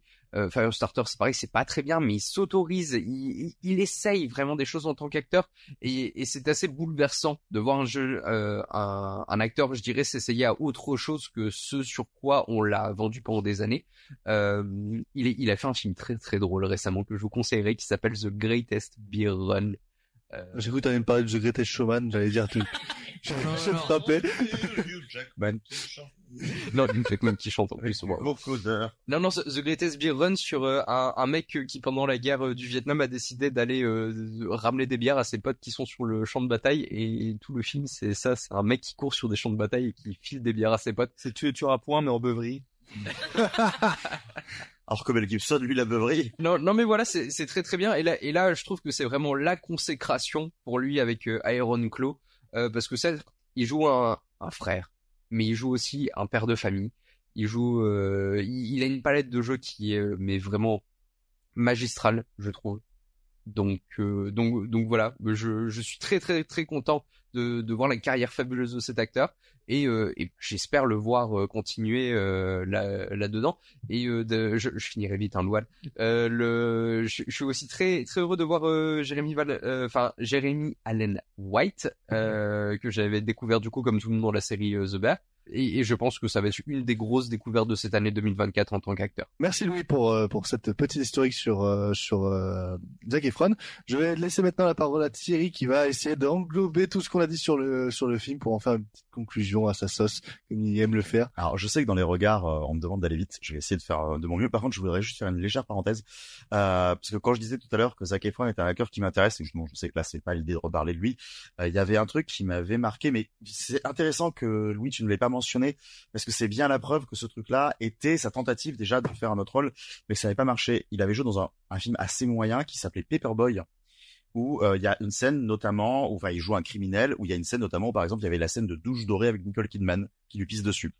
C'était une scène assez forte. Ils avaient axé toute la promo autour de ça en mode ouais Zac Efron il casse son image, il se passe ça et ça n'a pas du tout marché. Et après il s'est réenfoncé derrière dans des dirty papis, dans des trucs, dans tout ça. Et donc du coup moi j'étais là en mode bon le film pas bon mais c'est Zac Efron ça fait super bizarre. Et à cette époque-là, j'avais une version très stéréotypée de lui euh, dans mon esprit. Et donc là, voir que justement derrière, il a retenté de casser son image, il a retenté de faire quelque chose bah, dans des circonstances qui ont été citées là, et qui sont pas bah, forcément, euh, enfin, qui, qui, ont un côté malheureux, mais c'est intéressant de se dire que ça y est, on réatteint ce stade et que là, il va éclore en, en tant qu'acteur beaucoup plus complet. C'est intéressant. C'est ce qu'on pensait aussi avec Mickey Rourke dans The Wrestler. C'est ce qu'on pensait aussi avec Rourke dans The Wrestler, mais Mickey Rourke après a déjà prouvé par le passé. de ce Oui, oui, bien. oui. On pensait que c'était un retour. Oui, oui. C'est... Polanski euh, nous le dira prochainement. Mais Oh, En le tout cas, pavé dans la pour main. revenir sur le film, en fait, c'est vrai que c'était intéressant, c'est ce qu'Alexei disait sur l'identité à 24, euh, dont le film est assez bardé. Et alors, est-ce que c'est l'identité Sean Dorkin ou est-ce que Sean Dorkin doit aussi correspondre à un cahier des charges qui alourdit profondément le propos? Ça, c'est une question ouverte que l'on saura par la suite, s'ils continuent leur collaboration ou si euh, ils s'extirpent. On saura ça sur son prochain film. En tout cas, euh, A24 fait partie de ces studios que je qualifierais d'un problème. Moi, c'est un studio que j'aime bien euh, pour certaines propositions, mais qui, comme un nouveau studio qui a besoin de se forger une identité forte et veut façonner Hollywood un peu à sa manière, euh, voilà, ce qu'on fait beaucoup euh, avant lui, va constamment pondre les mêmes choses, les mêmes archétypes et les faire. Et la lourdeur et la surinterprétation de certains bah, de certains éléments en font partie. Dans le film, notamment ici, on a euh, bah, des scènes soi-disant oniriques qui débarquent un peu de nulle part, où les frères se retrouvent. Quand elles sont faites dans les fantasmes d'un personnage, ça va. Quand elles sont faites dans la continuité du décès de l'un, où on va se faire des câlins sur le bord de plage. Regarde le petit frère de 5 ans qui est là, que tu n'as pas vu du film. Il est là, il il un câlin, il fait coucou. Euh, c'est un peu gênant. Et surtout, c'est très très lourd. Et il y a beaucoup de moments où, en fait, le film a tendance à beaucoup appuyer ses effets. Et euh, je ne sais plus qui disait tout à l'heure que c'était un petit peu long, et c'est là-dessus que le film se perd un peu. Effectivement, peut-être qu'en 2h10, il avait pas assez de temps pour raconter cette histoire, en tout cas, il a bien eu le temps pour alourdir beaucoup de ces scènes. C'est peut-être les seules limites du film, euh, ce qui fait que malheureusement, le film, par euh, bah, un côté un peu balourd et lourdeau, fait qu'il nous raconte une histoire incroyable, mais euh, qu'il aura peut-être tendance à le faire de manière un peu trop poussée, et donc un peu trop oubliable derrière. On a perdu notre présentateur, mais du coup, est-ce que le public a une question? Ah, le public a une question. Le public a une question, monsieur, nous allons vers vous. Sur la première et deuxième corde. Alors, les gags visuels, l'apanage des podcasts, la grande qualité. Donc, on a des questions ici. Alors, beaucoup de parler de Zac Efron et de, ses, de, son, de son registre de jeu et aussi des corps, mais en quoi une transformation physique est une performance d'acteur? Soit évoqué la transformation physique, surtout des personnages secondaires, mais en quoi c'est, qu'est-ce qui est de, qu'est-ce qui est louable à être passer de tout sec à bodybuilder juste pour un bah, rôle. Merci beaucoup pour la question du public. On se retrouve euh, tout à l'heure. oui, je sais qu'on l'a critiqué tous les deux, ça rappelle. C'est une vraie question, mais je pense que ça dépend. Là, on est quand même sur, euh, on a, on a besoin en fait de cette transformation visuelle parce qu'on est quand même sur un film qui parle de catch, de catcheur. C'est pas forcément nécessaire peut-être sur d'autres films. Là, je pense ça appuie le côté visuel. Après, je sais plus. Je pense à un moment donné, ils avaient montré genre des comparatifs entre euh, les vrais membres de la famille et et le cast qui, euh, dans mes souvenirs, était assez ressemblant, mais j'attends que l'expert de catch revienne, mais il prend beaucoup de temps à revenir. Je répondrai peut-être un petit peu plus sérieusement à cette question. En, euh, en, disant que en fait être acteur c'est aussi très très très compliqué étant donné qu'on nous enferme très rapidement dans des cases en tant qu'acteur et que du coup changer de physique c'est aussi changer de case euh, en, quelque sorte et c'est devoir ré réapprivoiser une essence qui n'est pas la nôtre et donc du coup je trouve que tous ces acteurs euh, qui euh, ont été un peu plus frêles fut un temps ont réussi à euh, apprivoiser ce, ce, cette nouvelle palette de jeux qui s'offre à eux et c'est sur ce point-là qu'une transformation physique peut être intéressante chez un acteur. C'est surtout qu'en plus là, t'as euh, as le domaine du catch et le domaine du catch c'est quelque chose qui ressort beaucoup sur le côté charismatique que peut avoir un catcheur, euh, que ce soit dans, dans, le caractère de son personnage comme dans son physique. C'est-à-dire qu'un catcheur qui va avoir un physique comme là, euh, Zac Efron dans le film, va avoir une une certaine personnalité, va, va, va avoir une certaine connotation en fait dans le marché que euh, qui va être différente qu'un catcheur qui aura je sais pas, un gros bide et des petits mollets ou des trucs comme ça. Mais il y a des catcheurs de tout type. Euh, il y a des nains, il y a des, des gens comme bodybuildés, il y a des gens comme parfaitement normaux. Il y a de, tout dans le catch parce que bah, justement, chacun peut euh, créer ses prises, chacun peut faire ses choses et tout est centré sur le physique. Et c'est pour ça que ici, c'est intéressant en fait d'avoir eu cette transformation, cette transformation physique, surtout que le physique qu'a euh, Zac Efron pendant le film, c'est vraiment le physique qui était vraiment euh, prioritaire dans les années 80, ce genre de truc à la Hulk Hogan. Euh... Hulk Hogan, donc c'est le Will Pipi parce qu'il est vieux et c'est et ouais, de toute façon, on lui pisse dessus, c'est un gros raciste. Euh... Les termes sont dit. Mais, mais, mais voilà, alors c'est, c'est un truc intéressant. Après, voilà, la performance de Zac Efron ne se résume pas qu'à sa transformation physique. Je, je le trouve vraiment, vraiment très très bon dans, dans, dans, dans, ce dans ce rôle et qui lui sied à merveille. Ouais, vous l'aurez compris, on vous recommande euh, de vous déplacer voir Iron Claw. Déjà qu'un film sur le catch au cinéma, ça fait toujours, ça fait plaisir et que c'est plutôt rare, donc n'hésitez pas à y aller. Euh, et en même temps, vous allez vous faire votre propre avis. Passons sans transition à l'un des films les plus attendus de ce début d'année, le retour de Yorgos Lantimos après The Lobster ou La Favorite, euh, mais aussi Canine qui revient ici avec Pauvre créature qui, selon divers chroniqueurs autour de cette table, respecte le spectateur avec un titre qui respecte bien le résultat final. and let me know the world. The world is ours. No more. Any more's too much.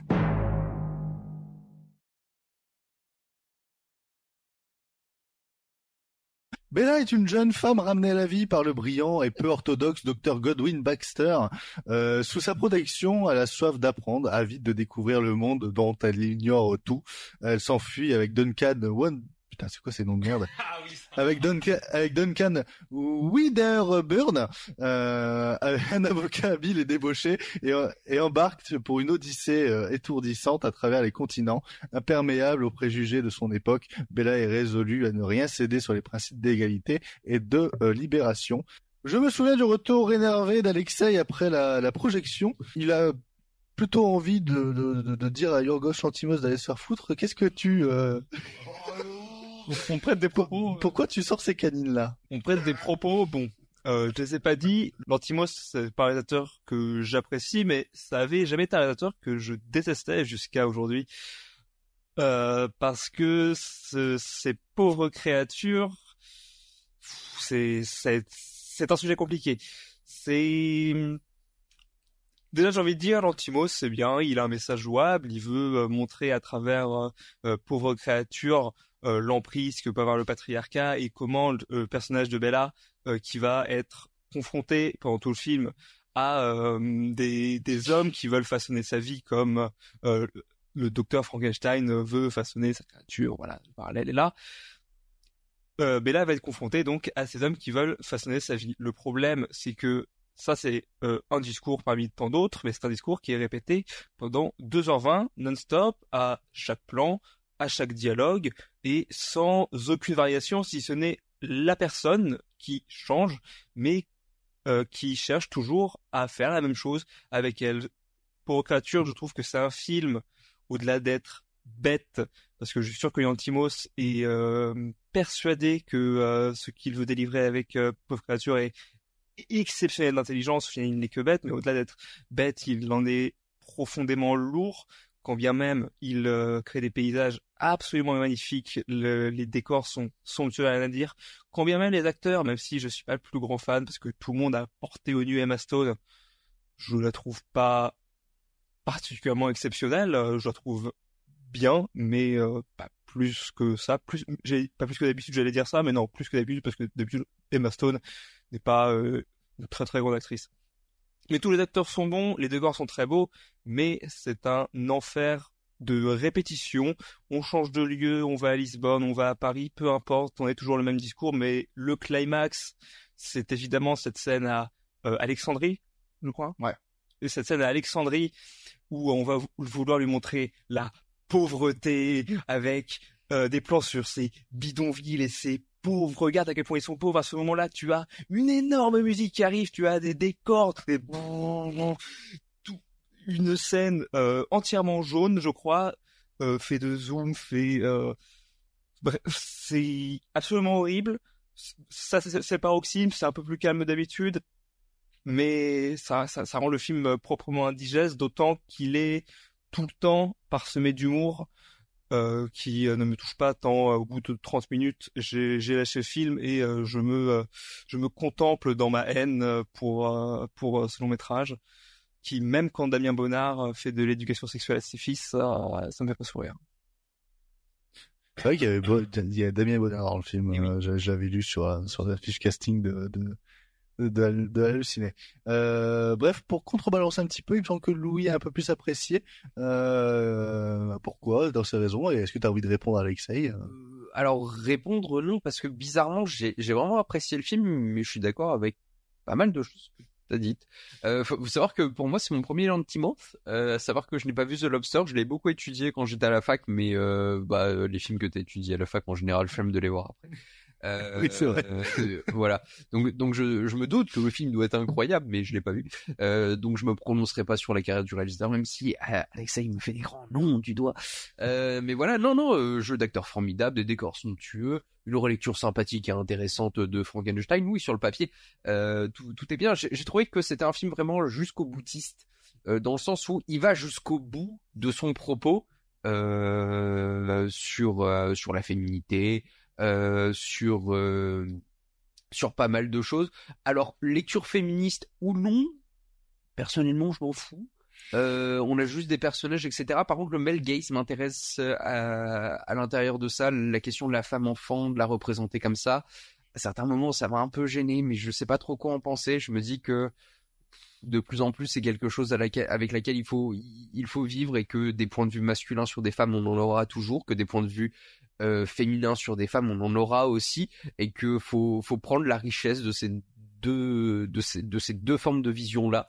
Euh, je, je je sais pas trop me prononcer là-dessus, je vous avoue, mais ça m'a perturbé pendant le film à certains moments le, le fait qu'elle soit aussi autant réduite au statut de femme enfant et de voir qu'il y a beaucoup d'hommes qui profitent d'elle.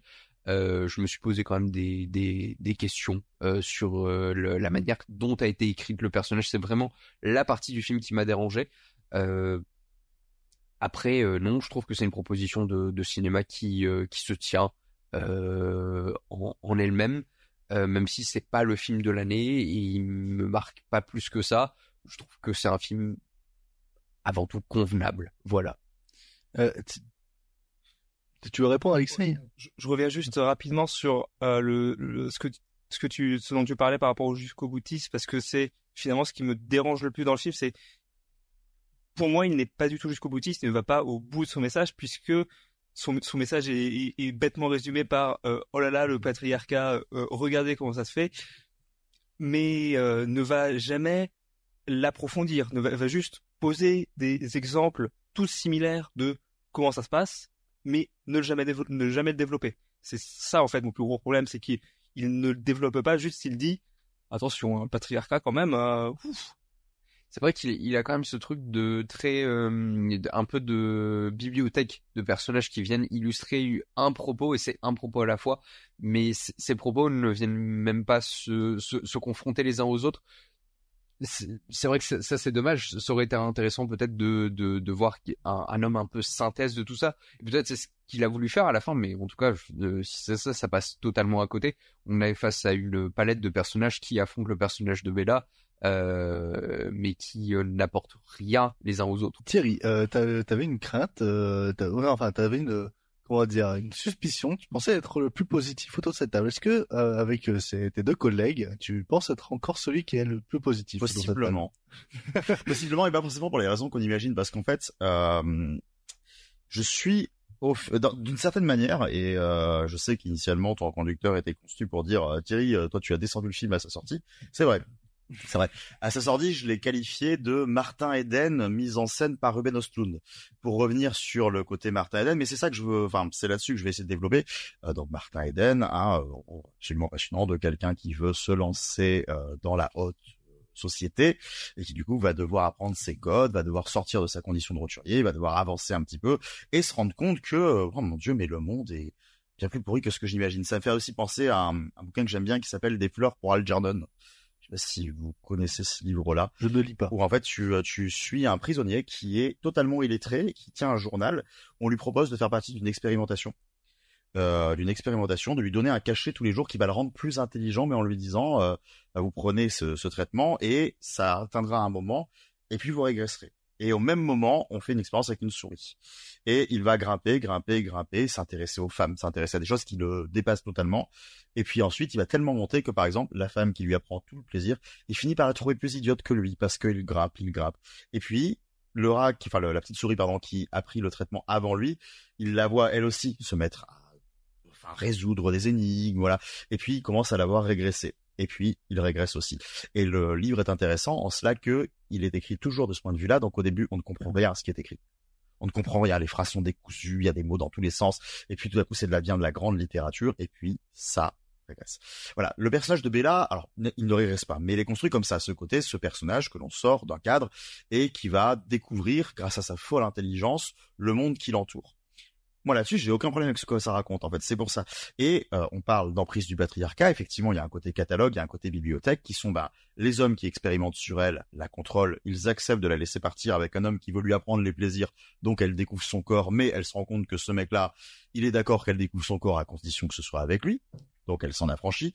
Elle découvre une autre passion, puis une autre. Il y a un mari qui tout à coup revient, puisqu'on parle d'une femme qui s'est suicidée initialement. On lui a greffé un cerveau de bébé. Enfin bref, une histoire un peu étrange. Sexualisation d'un enfant un peu indirecte, hein, qui peut être dérangeante. Mais euh, au final, un mari revient et on se rend compte qu'elle est aussi enfermée avec un mari violent qui la manipule. Voilà, c'est toujours le côté bon. Bah, en fait, tant que cette femme est près des hommes, elle va pas s'en sortir. Donc, elle doit s'en affranchir. Là-dessus, moi, il y a plein de trucs qui m'intéressent. Je sais qu'il y a beaucoup de gens que j'ai appelés des conseils du FIAC euh, qui sont là. Il y a trop de cul, il y a trop de cul, il y a trop de cul. Bah, effectivement, oui. Alors peut-être que c'est un peu vulgaire, peut-être un côté gay. Je, ça, je suis d'accord, tu l'as dit. Mais il y a une libération par le corps, notamment, moi, un passage qui me fascine. C'est un passage où elle décide de se barrer et d'aller se prostituer. Et on voit une panoplie aussi d'hommes un peu différents qui sont tous un peu pathétiques. Et, euh, et là, je trouve ça intéressant parce que le personnage choisit de découvrir son corps en disant, bah, tous les clients, je vais essayer de les forger un peu à mes désirs à moi. Et je vais dire pourquoi c'est pas moi qui les choisi et je vais poser des questions. Voilà, le film va quelque part. Là où il y a un truc effectivement dans son constat qui est biaisé, c'est le côté euh, le film se termine sur elle fait la morale aux hommes et elle va elle prend le possession du manoir du début où on faisait les expérimentations. Elle récupère une autre de ces espèces de chiffons que les hommes ont rendu plus bêtes pour se dire celle-là, ça va pas faire comme Bella, on va la contrôler. Et elle choisit de rester là. Donc évidemment, ça me convient pas. Je me dis, tu as découvert le monde, tu as découvert les plaisirs, tu as découvert plein de trucs. Pourquoi tu t'affranchis pas de ça? Sauf que, une fois de plus, le film n'est pas censé me convenir. Mais que dit le film avec ça? Et c'est là qu'il y a un problème, qu'il y a un biais. Le film dit clairement, bah oui, le monde est beaucoup trop cruel pour cette femme, il vaut mieux qu'elle reste dans son petit jardin de bonheur. Et ça, Ah ça lui fait un peu chier. Et donc là, on est sur ce que dit le film. Maintenant, dans l'idée, moi, on s'affranchit, on va plus loin, ça me va. Mais il y a une manière de le montrer. Et donc là, il faut décrire une scène. On n'a pas fait tout, tout à l'heure. Il y a une scène qui m'intéresse, c'est quand Bella va se prostituer et que donc ce le, le débauchard dont on parlait tout à l'heure, qui lui apprend les plaisirs, qui est joué par Marc Ruffalo, qui au début lui dit moi je suis un libertin, j'ai juste envie de niquer, tu vas découvrir c'est génial, et qui après se dit mais elle est trop accro, c'est génial, maintenant c'est ma femme. Et ben là il veut la conserver, elle est partie se prostituer, tu as une scène où elle va sur son balcon et tu vois ce pauvre drôle qui est en bas qui est à genoux qui gueule mais là, mais là regarde-moi, c'est super drôle. Moi je me marre devant ça, putain. Ça, ça marche. Marc Ruffalo, qui est tout, tout petit, là, tout en bas, en train de chouiner, de pleurer son petit bonbon. C'est rigolo. Et ça pourrait s'arrêter là. Mais comme on l'a dit, le message, il est surappuyé. Juste après, on voit Marc Ruffalo qui rentre dans la baraque, qui la poursuit, Bella Bella qui se met à ses genoux, qui est pathétique, qui finit en prison. Dans la prison, il s'assoit, il tombe, il pète. Ah là là là, on va jusque là. En fait, j'ai rien contre ce que le film veut me dire. Et ça, c'est le côté Robert, euh, Robert Osloon. C'est le côté Robert Osloon. C'est qu'en fait, il a une façon de le montrer Ruben. et je peux concevoir Ruben Osloon, exactement. Enfin, Robert. Robert, on a pensé Robert Hossein aussi, hein, qui, a- oh lui, c'est, c'est juste euh, compagnon de la monnaie, mais il est, décédé, c'est pas vrai, laissons-le. Mais voilà, c'est ça le problème, c'est que ça va appuyer. Et dès l'instant qu'il y a une idée qui peut être sympathique, parce que moi, le côté, euh, le passage dont on parlait à Alexandre, dont Alexei parlait à Alexandrie, en soi, il, m'exaspère, mais il ne me dérange pas tant que ça dans le ton global du film, puisque il va avec ce qui est tout est exagéré. Donc pourquoi pas exagérer ça? On n'est pas comme ce que je reproche au Chambre Rouge, avec le côté tout à coup ça fout de la musique et ça gueule. Là non, ça gueule tout le temps. Et c'est une question de ton à, appré- à appréhender. Il y a des gens dans la salle qui étaient hilars dès le début, qui ont totalement accepté ça, qui ont été pris dans cette espèce de spirale et qui ont apprécié. Et je peux tout à fait le comprendre. Mais le problème, c'est qu'à partir du moment où si toi ça passe pas, tu ne verras plus que ça. Et tu auras à chaque fois l'impression qu'il y a une bonne idée, et deux secondes après, tu fais, oui, mais le film est agaçant. Parce qu'il te le rappelle constamment. Donc, je pense que peut-être que le train peut se prendre. Peut-être que ça peut passer. Peut-être le revoir, ouais. c'est- Peut-être. Jamais de la vie. Moi, c'était pas le cas. Par contre, après, on a aussi, si t'aimes pas trop l'antimos en général, alors le fichaille, il est partout, hein, les gros endroits, je fais des petits virages comme ça avec ma caméra, et je ne fais rien d'autre. C'est pas agaçant. Mais oui, il y a des beaux décors, il y a des beaux costumes, il y a des gens qui jouent bien. Ça, ça, ça, c'est indéniable. Mais ouais, euh, le, cette espèce de d'un humour pseudo absurde, surappuyé, qui euh, bah, manque cruellement d'idées puisqu'il fait que répéter les mêmes en boucle. Voilà, c'est un, c'est un gros dommage en fait à cause de ça. Bon, de toute manière, euh, allez quand même le voir au cinéma parce que c'est l'un des favoris pour les diverses compétitions, cérémonies internationales, appelez ça ce que vous voulez. Et si toutefois on a quelque chose à foutre, vous un avis. on on peut pas vous empêcher d'aller le, le dé- découvrir et vous faire votre propre ressenti. Euh, Je me permets aussi moi de vous conseiller Canine de l'Antimos, hein, une très bonne allégorie de la caverne de Platon. Moi, Euh, je, vous, je me permettre de ne pas vous conseiller The Lobster. Ainsi s'achèvent nos focus. Passons rapidement sur nos deux euh, C'est quoi le plan? Euh, Le but, c'est parler brièvement d'un film euh, au choix en y analysant un plan, une scène ou, ou un moment. Voici le plan. Oh, moi, je comprends rien. Si, attends. Pour commencer, Margot a souhaité nous parler d'une découverte faite par hasard en voulant juste voir, je cite, le film réalisé par le mec d'Emma Stone. Finalement, elle se retrouve devant un choc, Marc Hamill, une comédie dramatique empreinte de nostalgie mais surtout de créativité. Alors Margot, c'est quoi le plan? Donc du coup, alors je recontextualise un petit peu l'idée. Euh, Emma Stone gagne son Critic Choice Award pour Poor Things. Et je me dis, mais c'est vrai que cette euh, belle dame est mariée. Du coup, je vais voir qui est son mari et je découvre que son mari est Dave McCary. Et je me dis, mais ce brave monsieur est apparemment réalisateur, mais je n'en ai jamais entendu parler. Du coup, qu'est-ce que je fais? Je vais sur Allociné, je vois qu'il a réalisé un film qui s'appelle Brixby Beer, avec euh, notamment, comme je l'ai dit, euh, Mark Hamill, Andy Samberg, etc. Puis d'autres noms qu'on connaît un peu moins. Et je me dis, bon, pourquoi pas, il est plutôt bien noté, je vais voir ça. Sans rien savoir du film. Et là, je me retrouve un peu embêtée parce que je ne sais pas si je spoil. Tu, tu peux spoiler, j'en ai rien à foutre. Hein. La carrière bis de Marc Hamill. mais qui n'est pas si inintéressante parce que le résumé nous dit, grosso modo, je vais pas tout lire, mais en gros que James est le seul à connaître l'émission de télévision pour enfants Les Aventures de Brixby Beer avec laquelle il a grandi, surprotégé par des parents qui l'ont toujours tenu écarté des dangers du monde moderne. Son univers est totalement chamboulé lorsqu'il apprend l'annulation de sa série fétiche et alors il se lance dans l'idée de refaire, euh, de finir l'histoire de Brixby Beer avec ses propres moyens et de devenir le nouvel auteur de Brixby Beer. Moi, je me dis, j'y vais avec un film qui parle d'un gars qui n'a juste pas grandi et qui se décide, vas-y, je vais terminer la série que j'ai vue quand j'étais petit. Jusque-là. Pourquoi pas? Sauf que dès le début du film, on te dit qu'en fait, il a été kidnappé quand il était bébé, notamment par Mark Hamill, et qu'il a été élevé dans un bunker où en fait Brixby Beer n'existe pas. Et du coup, c'est le personnage de Mark Hamill avec sa femme qui ont créé ça et qui ont fait des épisodes et il n'a vu que ça de toute sa vie. Et il est persuadé que ce sont ses parents et qu'il n'y a que ça qui existe à la télé. Et quand il sait ça, il est déjà adulte, hein, il a déjà plus de la vingtaine passée. La police débarque pour lui dire en fait, tu as été kidnappé, bonjour, hein, le monde existe dehors, c'est-à-dire que il ne peut même pas sortir avant dehors euh, parce que euh, ses parents lui ont dit il faut que tu mettes un masque parce que si tu respires l'air de dehors, tu vas mourir. Donc lui il comprend pas, il sort. La police vient le chercher en lui disant mais écoute en fait la vraie vie c'est ça. Il y a des gens, il y a d'autres gens sur Terre, et il y a surtout tes vrais parents qui sont là. Il retourne chez ses vrais parents, sauf que là t'as du coup ce qui au début je pensais que ça être un film hyper drôle et en fait pas vraiment vraiment puisqu'il y a tout ce problème de réadaptation qui doit être fait puisqu'il ne connaît rien à la vie, il connaît que Brixby Beer et il ne vit que par ça. C'est-à-dire que il vient et il demande le premier truc qu'il demande c'est où est-ce qu'en est la série Est-ce que je peux voir euh, mon nouvel épisode? Et du coup, tout ce qu'il avait construit jusque-là se retrouve déconstruit et obligé de tout reconstruire avec des gens qu'il ne connaît pas, avec des gens qu'il ne sait pas appréhender parce qu'il ne s'est jamais sociabilisé, il n'avait pas d'amis. Donc il se retrouve à plein de, scènes ultra marrantes où il, euh, il découvre les gens, où il essaie de sociabiliser, mais il est très très nul à ça.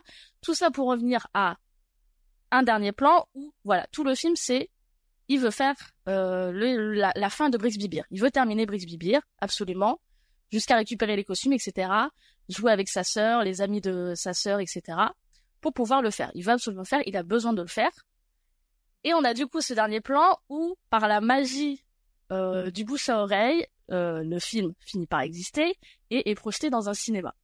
Il y a l'avant-première du film Brixby Beer, où t'as tout le monde qui est là, lui qui refuse d'y aller parce qu'il veut pas se confronter aux gens, parce que jusque-là, il ne sait pas, il ne sait pas se confronter aux gens, il ne sait pas parler aux gens, il ne sait pas comment réagir, et il ne veut pas voir la réaction des gens, du coup il se cache aux toilettes, et il y a, ses, il y a son ami qui vient et qui fait non mais t'inquiète ça va bien se passer, et t'as cette scène de fin, il revient à la fin du film dans la salle de cinéma, où t'as tout le monde qui est debout, qui applaudissent, qui sont tous en pleurs, moi y compris, pour le féliciter, parce que c'est très drôle, parce que c'est très chouette, et ça marque la fin. Et il y a tous ses amis, tous ses soutiens qui viennent le prendre dans ses bras, lui font un énorme câlin, et lui, il regarde la scène, enfin, il regarde le, devant lui, l'écran, et il y a du coup le personnage de Brixby Beer, qui est là, devant lui, qui le regarde, qui lui fait un signe de la main, et qui s'en va et qui disparaît.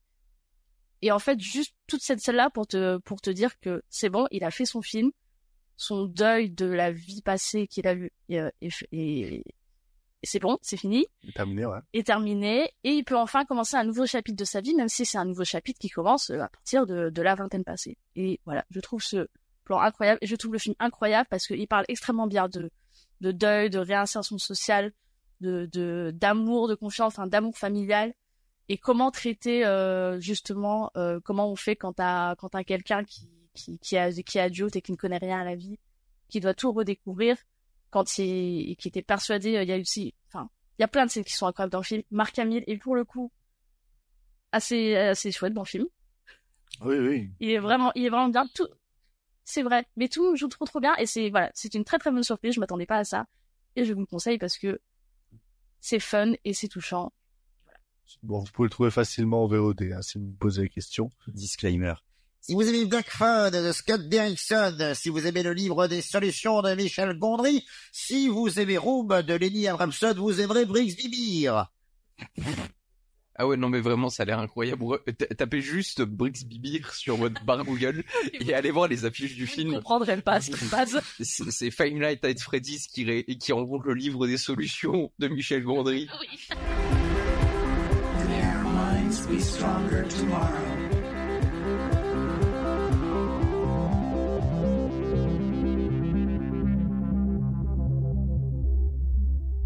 Nos amis en ont parlé dans le dernier C'est quoi l'actu, mais on a trouvé que ça manquait un peu de plans, de scènes. De ce fait, Thierry s'est proposé pour décortiquer un moment du dernier film de Sofia Coppola, une cinéaste à laquelle il est plutôt distant. Pour... Du coup, c'est quoi le plan Thierry? Déclenche en mode expert. Simple. c'est un plan de couloir qui a qui matrix. C'est un plan de couloir euh, de Graceland, donc euh, Graceland qui est euh, la cage dorée dans laquelle est enfermée Priscilla Presley. Graceland étant la la baraque slash domaine euh, de ce cher Elvis qu'il a acheté pour sa maman avant que cette dernière ne décède. Dans ce couloir, on voit euh, donc qui interprète Priscilla Presley, qui marche dans un couloir sombre qui prend peu à peu une forme de lumière. Et on entend une seule voix, c'est celle d'Elvis qui lui dit « Non mais je plaisante, reviens !» C'est ça qu'il faut comprendre. Juste la, scène précédente, nous voyons Elvis qui redébarque à Graceland après une énième tournée et qui commence à maltraiter cette pauvre Priscilla, ce que l'on verra assez régulièrement dans le film, et euh, qui lui dit « Tu me pètes les couilles, t'as qu'à retourner en Allemagne chez tes parents, casse-toi de ma vie, j'en ai marre. » Et cette fois-ci, contrairement aux fois précédentes, elle le prend en mot doux, ce corps qui commence à avancer dans un couloir sombre qui s'illumine, puisque on a le point de bascule de Priscilla qui commence à se dire en fait, je suis enfermé depuis mes 16 ans par un espèce de mec qui me prend pour sa poupée chiffon et qui m'interdit de sortir de chez lui. Je suis peut-être dans une relation toxique, il serait temps que je me casse.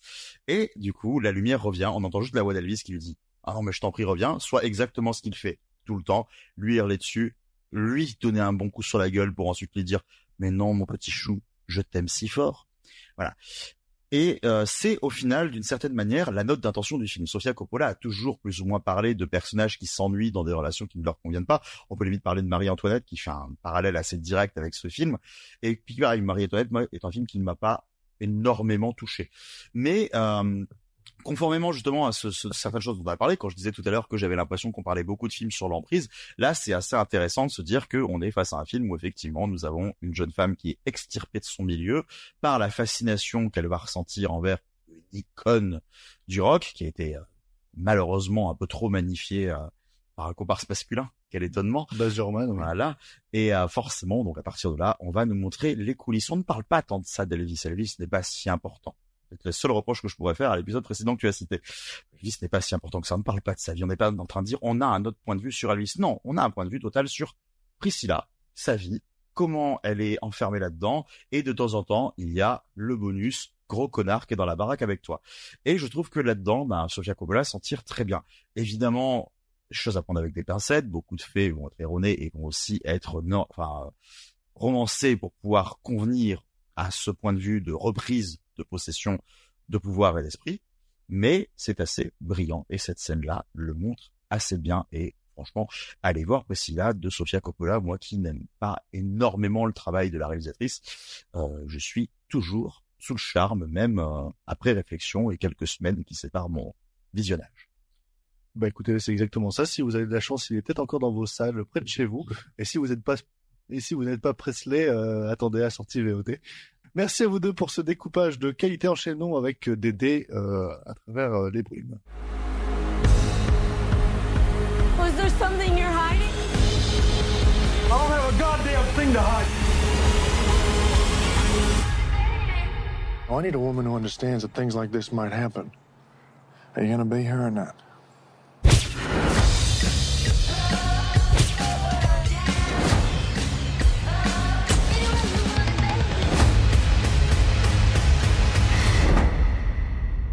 A life of my own. Comme d'habitude, on termine l'émission sur la séance cinéma et pour cette fois, c'est le Louis et son putsch qui s'y collent. Il a proposé d'aider à travers les brumes de Jean-Philippe Duval et je lui laisse donc le soin de présenter, nous expliquer pourquoi ce choix. Euh, ok. Waouh, lourd de tâche, mais d'accord. Commençons par le commencement. Une vieille copie pirate issue d'un vieux DVD en 360p diffusé sur un écran d'ordinateur Samsung claqué au sol. La sensation d'un vent du Nord qui souffle sur moi, un air de sirop d'érable et de cigarettes, et tout sans les années 90.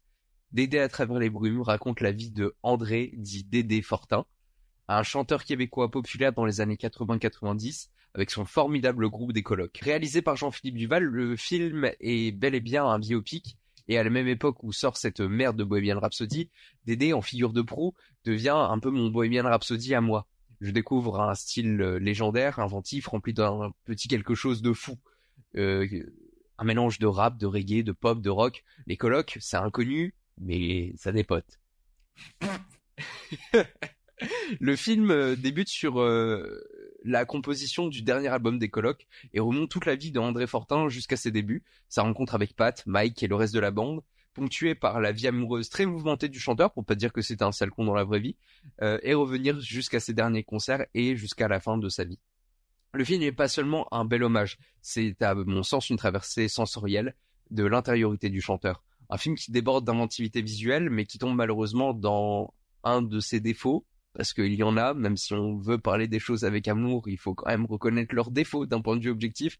Un côté clip totalement assumé, mais qui ne sert pas toujours le récit animation, stop motion, noir et blanc, tout est bon pour illustrer la vie et les chansons du, des colocs et de Dédé. Sébastien Ricard, salut Vince, euh, qui joue le rôle de Dédé, s'abandonne dans ce personnage avec une justesse que je trouve personnellement admirable.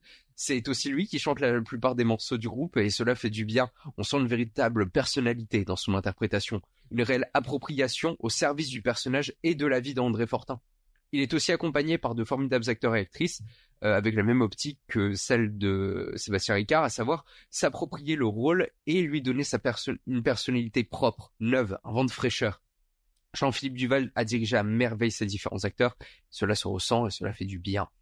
J'aurais tellement de choses à dire au sujet de ce film, au sujet des qualités que je trouve à ce film, comme au sujet de ses défauts, mais comme je l'ai dit déjà, parler des choses avec amour est toujours assez compliqué pour moi. Alors je vais laisser mes collègues parler de ce petit bijou de cinéma qui est pour moi d'aider à travers les brunes. À soir, c'est mon anniversaire. Veux-tu que je te la cage ou que je te donne ton bain? Dédé!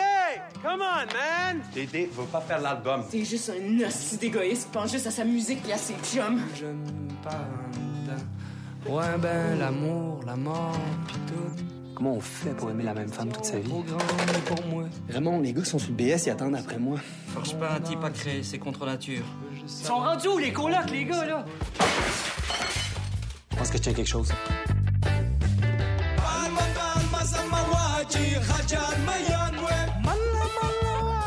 J'ai l'impression de sortir d'un long cauchemar. J'ai juste à chanter ce qui te bouffe le ventre, Dédé. Va jusqu'au bout. C'est la seule chose à faire.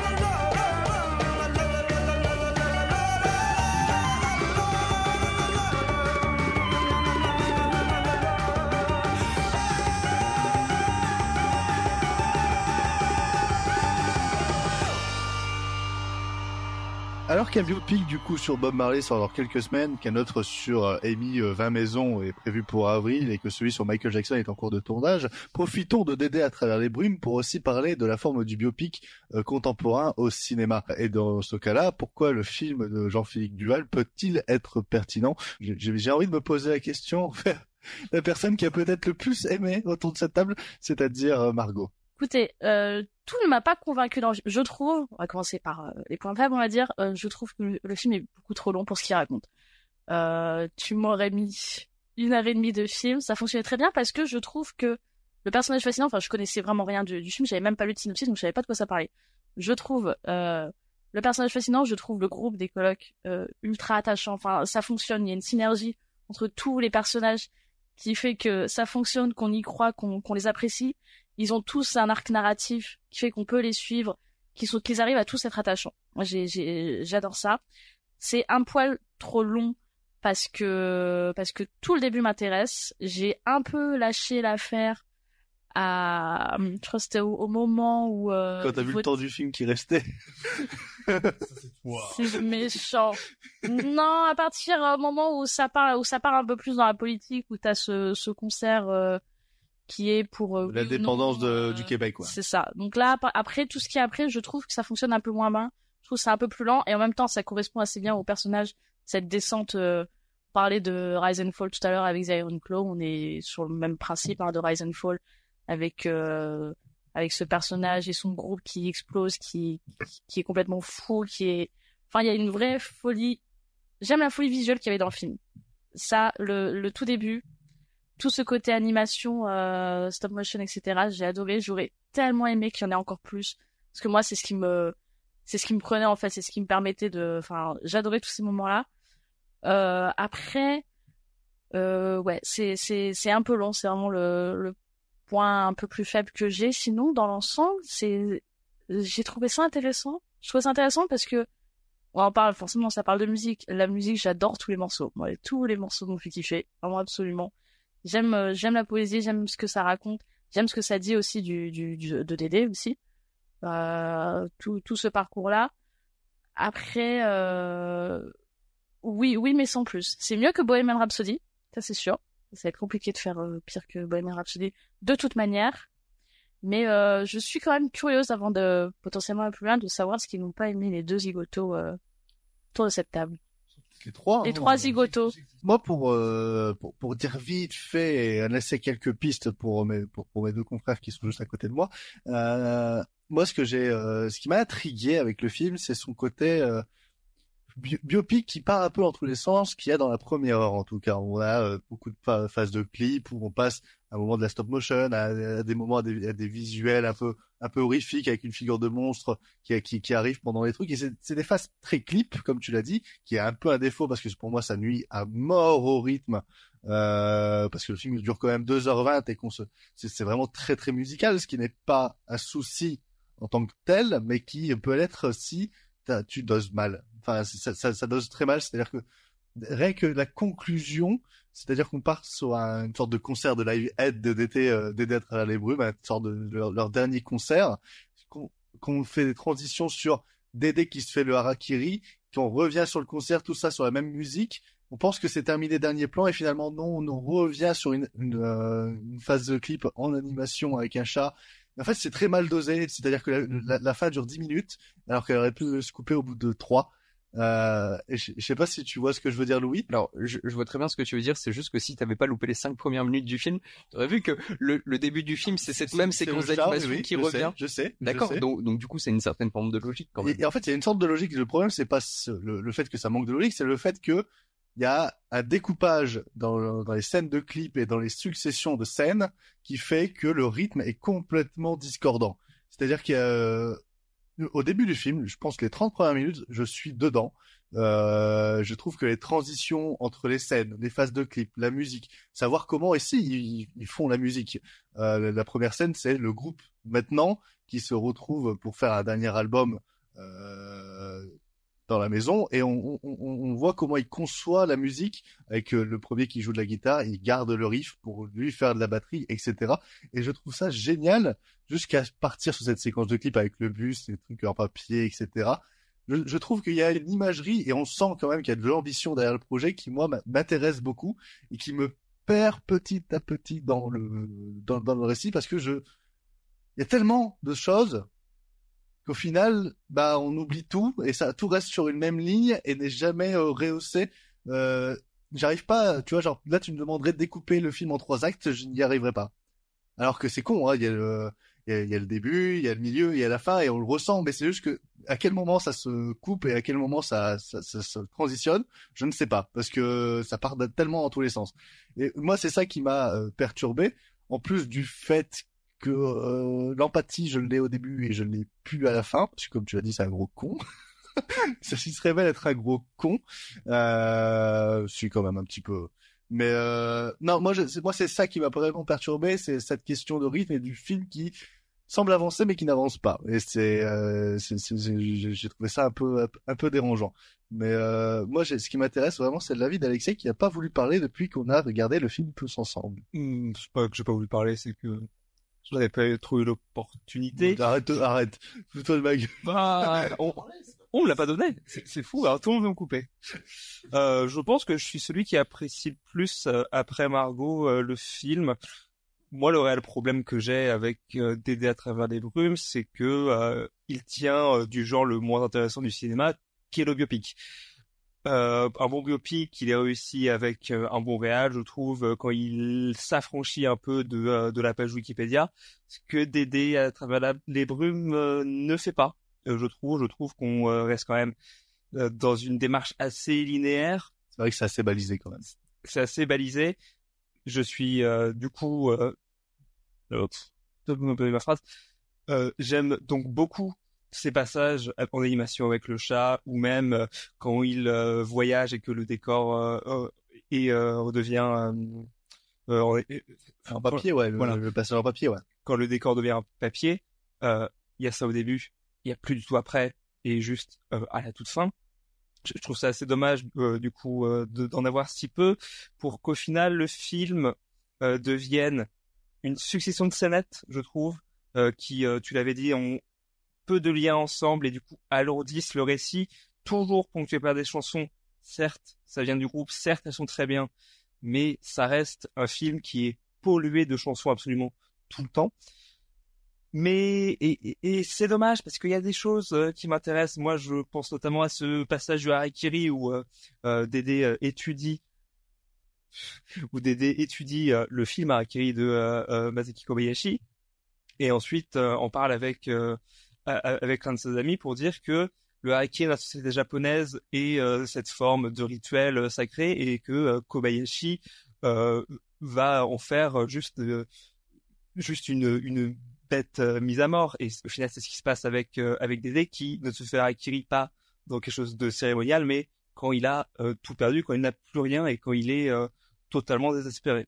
Il y a des choses intéressantes. Je trouve le film trop brouillon je trouve que le film aurait pu euh, s'il avait développé euh, toutes ces parties animation je pense que euh, j'aurais trouvé ça sublime et oui il est, un peu trop long malheureusement Ouais, il se perd un peu. euh, Bon, pour moi, c'est ce qui m'a vraiment perturbé, c'est qu'il se perd un peu. Il y a un schéma beaucoup trop balisé et à côté, enfin, il préfère développer des séquences musicales plutôt que développer vraiment la, la réelle pensée en fait des des, euh, des, gens du groupe. Et, en plus, j'ai oublié de le dire, mais c'est vrai qu'il il, il- se découpe dans le temps, c'est-à-dire qu'il fait des, des, des, flashbacks, il, finit, il revient sur le, il, avance dans le futur, ce qui fait qu'en plus de ce manque de découpage et ce manque de transition, on est encore d'autant plus perdu quand on revient dans le passé pour une courte scénette pour revenir un an plus tard euh, sur ce qui se passe.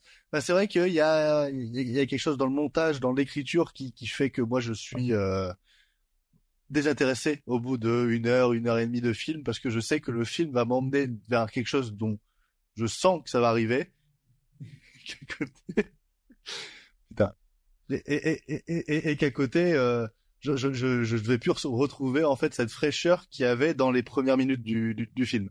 Euh, Thierry, est-ce que tu souhaites répondre euh, Effectivement. Après, malheureusement pour moi, Dédé, c'est vrai que c'était le cochon euh, des jeux à gratter, et ça le restera. Ce ne sera pas André Fortin. Euh, bon, malheureusement pour lui. Euh, alors moi, toute l'imagination autour de leur musicalité, oh, tantôt rap, tantôt reggae, bon en fait, bon, c'est du ska. Bon voilà, c'est du ska de qualité variable que j'aime bien. C'est- bon, ça m'a fait taper du rythme. Bah, on a observé en train de tapoter rythme parce qu'on l'a vu la musique toujours. Si je connais, je chantonne, ce qui est très désagréable pour mes camarades de salle. Si je connais pas, je tape le rythme, ce qui est très désagréable pour mes camarades de salle. Et euh, là, ce qui se passe avec euh, Dédé à travers les brumes, c'est qu'il y a une promesse. Et là, je vais vous poser une question, vous répondez par oui, non, ça sert à rien de développer, puisque c'est juste pour... euh, vous voyez où je veux en venir. Vraiment, vraiment, les scènes de clips et d'animation durent la première heure? Bah, même pas la 30 premières minutes. C'est quoi. quand les Ouais, 30 premières ah, minutes. 30 premières minutes, mais même là, ça me semble pas ce que j'ai vécu.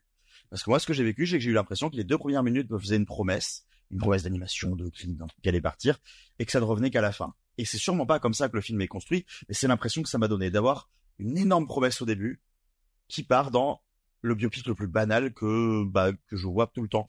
Alors vous, vous comparez ça à Bohemian Rhapsody, dis, étant l'une des plus grosses merdes qui, qui nous a été pondue par le cinéma hollywoodien, comme s'il en avait pas déjà assez à son actif depuis euh, 15 dernières années.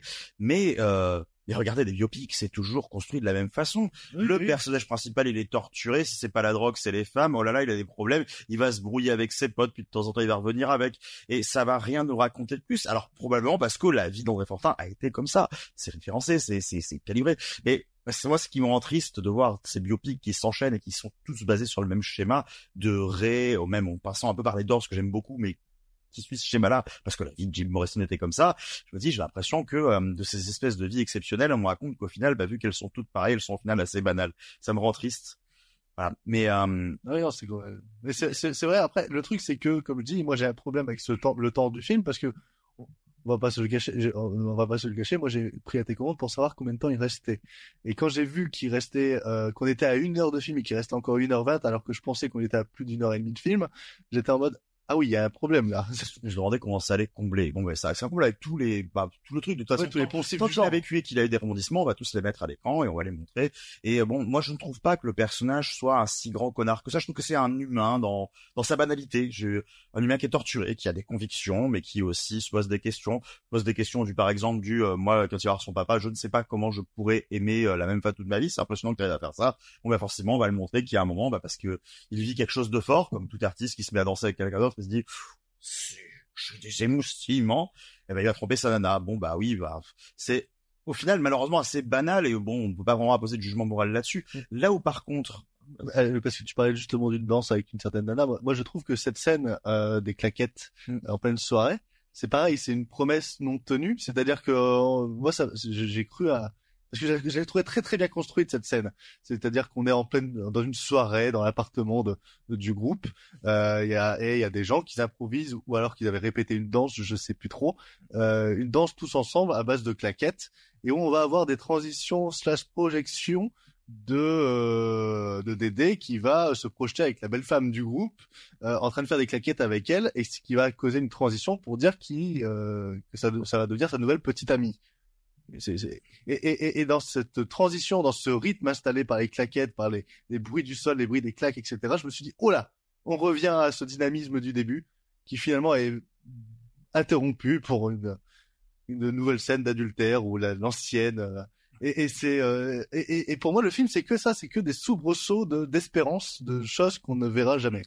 Est banal. Bah, comme malheureusement le, le traitement de, alors, à quelques exceptions, il y a des moments sympathiques, le traitement euh, du sida de, bah, de l'un de ses musiciens, qui est traité comme l'un des aléas du groupe, comme dans beaucoup de biopics. C'est ça, c'est le caractère banal du film, là où vraiment effectivement le début visuel me dit, waouh, c'est cool, un biopic qui a l'air de sortir des sentiers battus pour y rester. Et il y a une autre promesse, mais qui là m'énerve vraiment beaucoup plus, parce que forcément, une fois que, bah, bon, dans ce qui moi avait l'air d'être déjà la première demi-heure, qui en réalité pour vous était peut-être un petit peu plus réduite, euh, là où je me suis dit bon, finalement cette promesse visuelle, effectivement, j'aurais des petits soubresauts par-ci par-là, mais c'est pas ce que va faire le film. Par contre, il y a un truc dont il me parle, et du coup j'ai bien compris au début, je ne savais pas, parce que il a un truc merveilleux. Je me tourne vers le public, théâtre de l'Alliance française, pour leur dire un truc, c'est que ce film ne met pas ce putain de panneau au début, d'après une histoire vraie. Ah oui, c'est vrai. Quel plaisir Et donc du coup, pendant une question, pendant le début du film, je me suis demandé est-ce que Dédé existe? Bon, Dédé existe, enfin, a existé en tout cas. Mais en tout cas, il y a un truc. Au moment où je commence à me dire bon, ce groupe a existé, c'est quasiment sûr. La diégèse est beaucoup trop euh, léchée pour que ce soit un truc fictif totalement. Les colloques ont l'air d'être bien ancrés dans leur époque. Et il y a un truc, une autre promesse. Et là, ça m'intéresse. Une fois plus, le film n'a pas à me convenir. C'est qu'il y a deux séquences qui sont intéressantes. Euh, c'est le, le, enfin, le moment où ils vont accueillir dans leur groupe un musicien anglais, enfin, anglais-canadien, Canada, enfin, voilà, partir, il est du Canada, et il lui dit, ouais, ça me dérange un peu que tu parles pas ma langue, parce que moi, il faut que tu saches un truc, je suis un nationaliste, alors il sort un panoplie d'adjectifs, en lui disant, moi, je me bats pour l'indépendance du Québec, et euh, ça, c'est mon combat. Et on a cet autre passage qui est cité justement là où, euh, enfin, qui doit intéresser moins Margot, là où ils vont faire un concert parce qu'ils ont été quand même élus représentants d'un combat. hein. Donc euh, voilà pour le oui au référendum pour l'acceptation euh, de l'indépendance du Québec. Et on sent que ça le mine. On sent que ça le mine énormément. Sauf qu'au final, ça le mine comme euh, quand euh, sa petite amie lui dit. euh, en fait, t'es un gros con d'aider, hein, euh, ou que ses amis lui disent, en fait, on a plus envie de jouer avec toi. Ça le mine de la même manière. Et en fait, moi, le positionnement politique des colocs, vu que c'est un groupe de ska, c'est un groupe qui a des paroles engagées. Mais j'aurais bien aimé le voir ça. C'est ça, moi, c'est là que le film aurait pu m'accrocher. Me dire comment se place politiquement le groupe des colocs. Il a l'air d'avoir représenté, c'est dit à plusieurs reprises dans le film, il a l'air d'avoir représenté avant tout un message, comme euh, bah, l'équivalent d'un berrurier noir chez nous. Un groupe qui a l'air quand même d'avoir emporté une partie de l'électorat politique, qui a représenté quelque chose, qui a pesé dans la balance. Et ça, je ne le ressens jamais. Au-delà de, à des moments où le film me dit, au fait, c'était aussi ça, hein, mais ne le montre pas. Et ça, ça me fait franchement chier. Voilà. Et ce qui fait que du coup, pour me transformer ça en truc banal, là où tu sens qu'il y a plein de petites matières et que on peut raconter des choses fabuleuses avec l'histoire de ce groupe qui a l'air d'avoir quand même compté pour l'histoire de son pays et qui au final est juste réduit à un groupe dont le chanteur s'est suicidé, donc forcément ça le rend fascinant. D'ailleurs, je, je, je me permets de poser une petite question à Margot, parce que toi tu connaissais Jean-Philippe Duval un, avec un film qu'il avait fait avant ou après, je ne sais plus, mais qui... Euh... Dans laisse-moi vérifier. Euh, il a réalisé en 2019, bien, bien, bien plus tard, euh, 14 jours, 12 nuits, qui est avec euh, notamment Anne Dorval, et qui, euh, bon, je pense que les gens commencent à savoir euh, mes sujets de prédilection, c'est-à-dire tout ce qui est adoption, euh. Et en fait, le film, euh, je sais même pas pourquoi on divague là-dessus, parce que ça n'a point trop d'intérêt, à part de dire qu'il faut le regarder. Ouais, c'est très intéressant. Voilà, c'est pour ça. non, mais... non, mais après, je reviendrai vite fait sur euh, sur Dédé. Mais euh, du coup, non, regardez-le. C'est euh, du coup Anne Dorval qui euh, est allée au Vietnam pour euh, adopter euh, un enfant qui est décédé euh, entre temps et qui retourne au Vietnam pour essayer de retrouver sa mère biologique pour lui annoncer. Et du coup, est-ce que tu as trouvé euh, des similitudes avec ce que tu viens de voir dans le thème, dans la façon de réaliser Absolument dans... pas. Voilà. non mais c'était ça non, ma question. Alors, non, mais alors, par contre, oui, c'est une bonne question parce que c'est vrai que je me suis posé la question en regardant le film si j'ai essayé de trouver des similitudes. J'en ai pas trouvé. Mais parce que je pense, comme le disait Thierry, on est sur quelque chose de très balisé qui est du biopic. Là où dans euh, 14 jours 12 nuits, on est sur, un, sur une fiction. Euh... Mais, ouais, mais justement, ma, ma question c'était plus pour les pour, pour, les parties un peu rêvées, les parties un peu clips, les parties un peu en papier, en stop motion. Ah non, Est-ce non, que y a pas, y a donc pas. voilà, donc ça c'est pas c'est pas vraiment aussi la patte du réalisateur en fait. C'est euh, c'est vraiment, je pense, plus dans la pure esthétique en fait du groupe d'origine qui faisait peut-être des clips comme ça à l'époque. Bah après, je pense, on a vu, il y avait un moment. Euh... La, la, la, la première copine de, de Dédé qui montre des exemples de qu'elle avait fait pour, pour la pochette oui, Nicole. de leur, de leur album, qui, j'ai l'impression, euh, de ce que je voyais, euh, ressemblait assez oui. à l'esthétique qu'on a vu euh, dans, dans les trucs animés au début. Ok, non, ouais, c'était pour ma question. Mais est-ce que tu veux rebondir du coup sur ce qui a été dit sur Dédé? Euh, oui. Vas-y, je t'en prie. non, je vais faire euh, très rapide où je comprends très bien en fait euh, pourquoi le pourquoi vous n'appréciez point le film sur le fait que ce soit voilà du biopic euh, classique. Euh, j'aime pas non plus les biopics classiques. C'est vrai que ça m'emmerde profondément. Mais là où ça ne m'a pas emmerdé, c'est qu'en fait, je trouve le, le, personnage assez fascinant, même si c'est un gros con et ça, on le sait. Enfin, c'est dit dans le film, c'est pas grave. Il y a pas, il y a pas besoin d'avoir de l'empathie pour lui. Enfin, ça me gêne pas en fait que ce soit un gros con. Je veux dire, des films avec des gros cons euh, en tête d'affiche, on, a, enfin, on en a plein. C'est pas ça le problème. Coucou les années Reagan. non mais c'est. Vous ne savez pas les coulisses de ce qui se passe actuellement. mais non, moi ça me ça me gêne pas que, ce soit un. Et je pense pas qu'on ait besoin d'empathie pour euh, pour apprécier euh, le film. Euh, le fait que ce soit un biopic balisé, je comprends.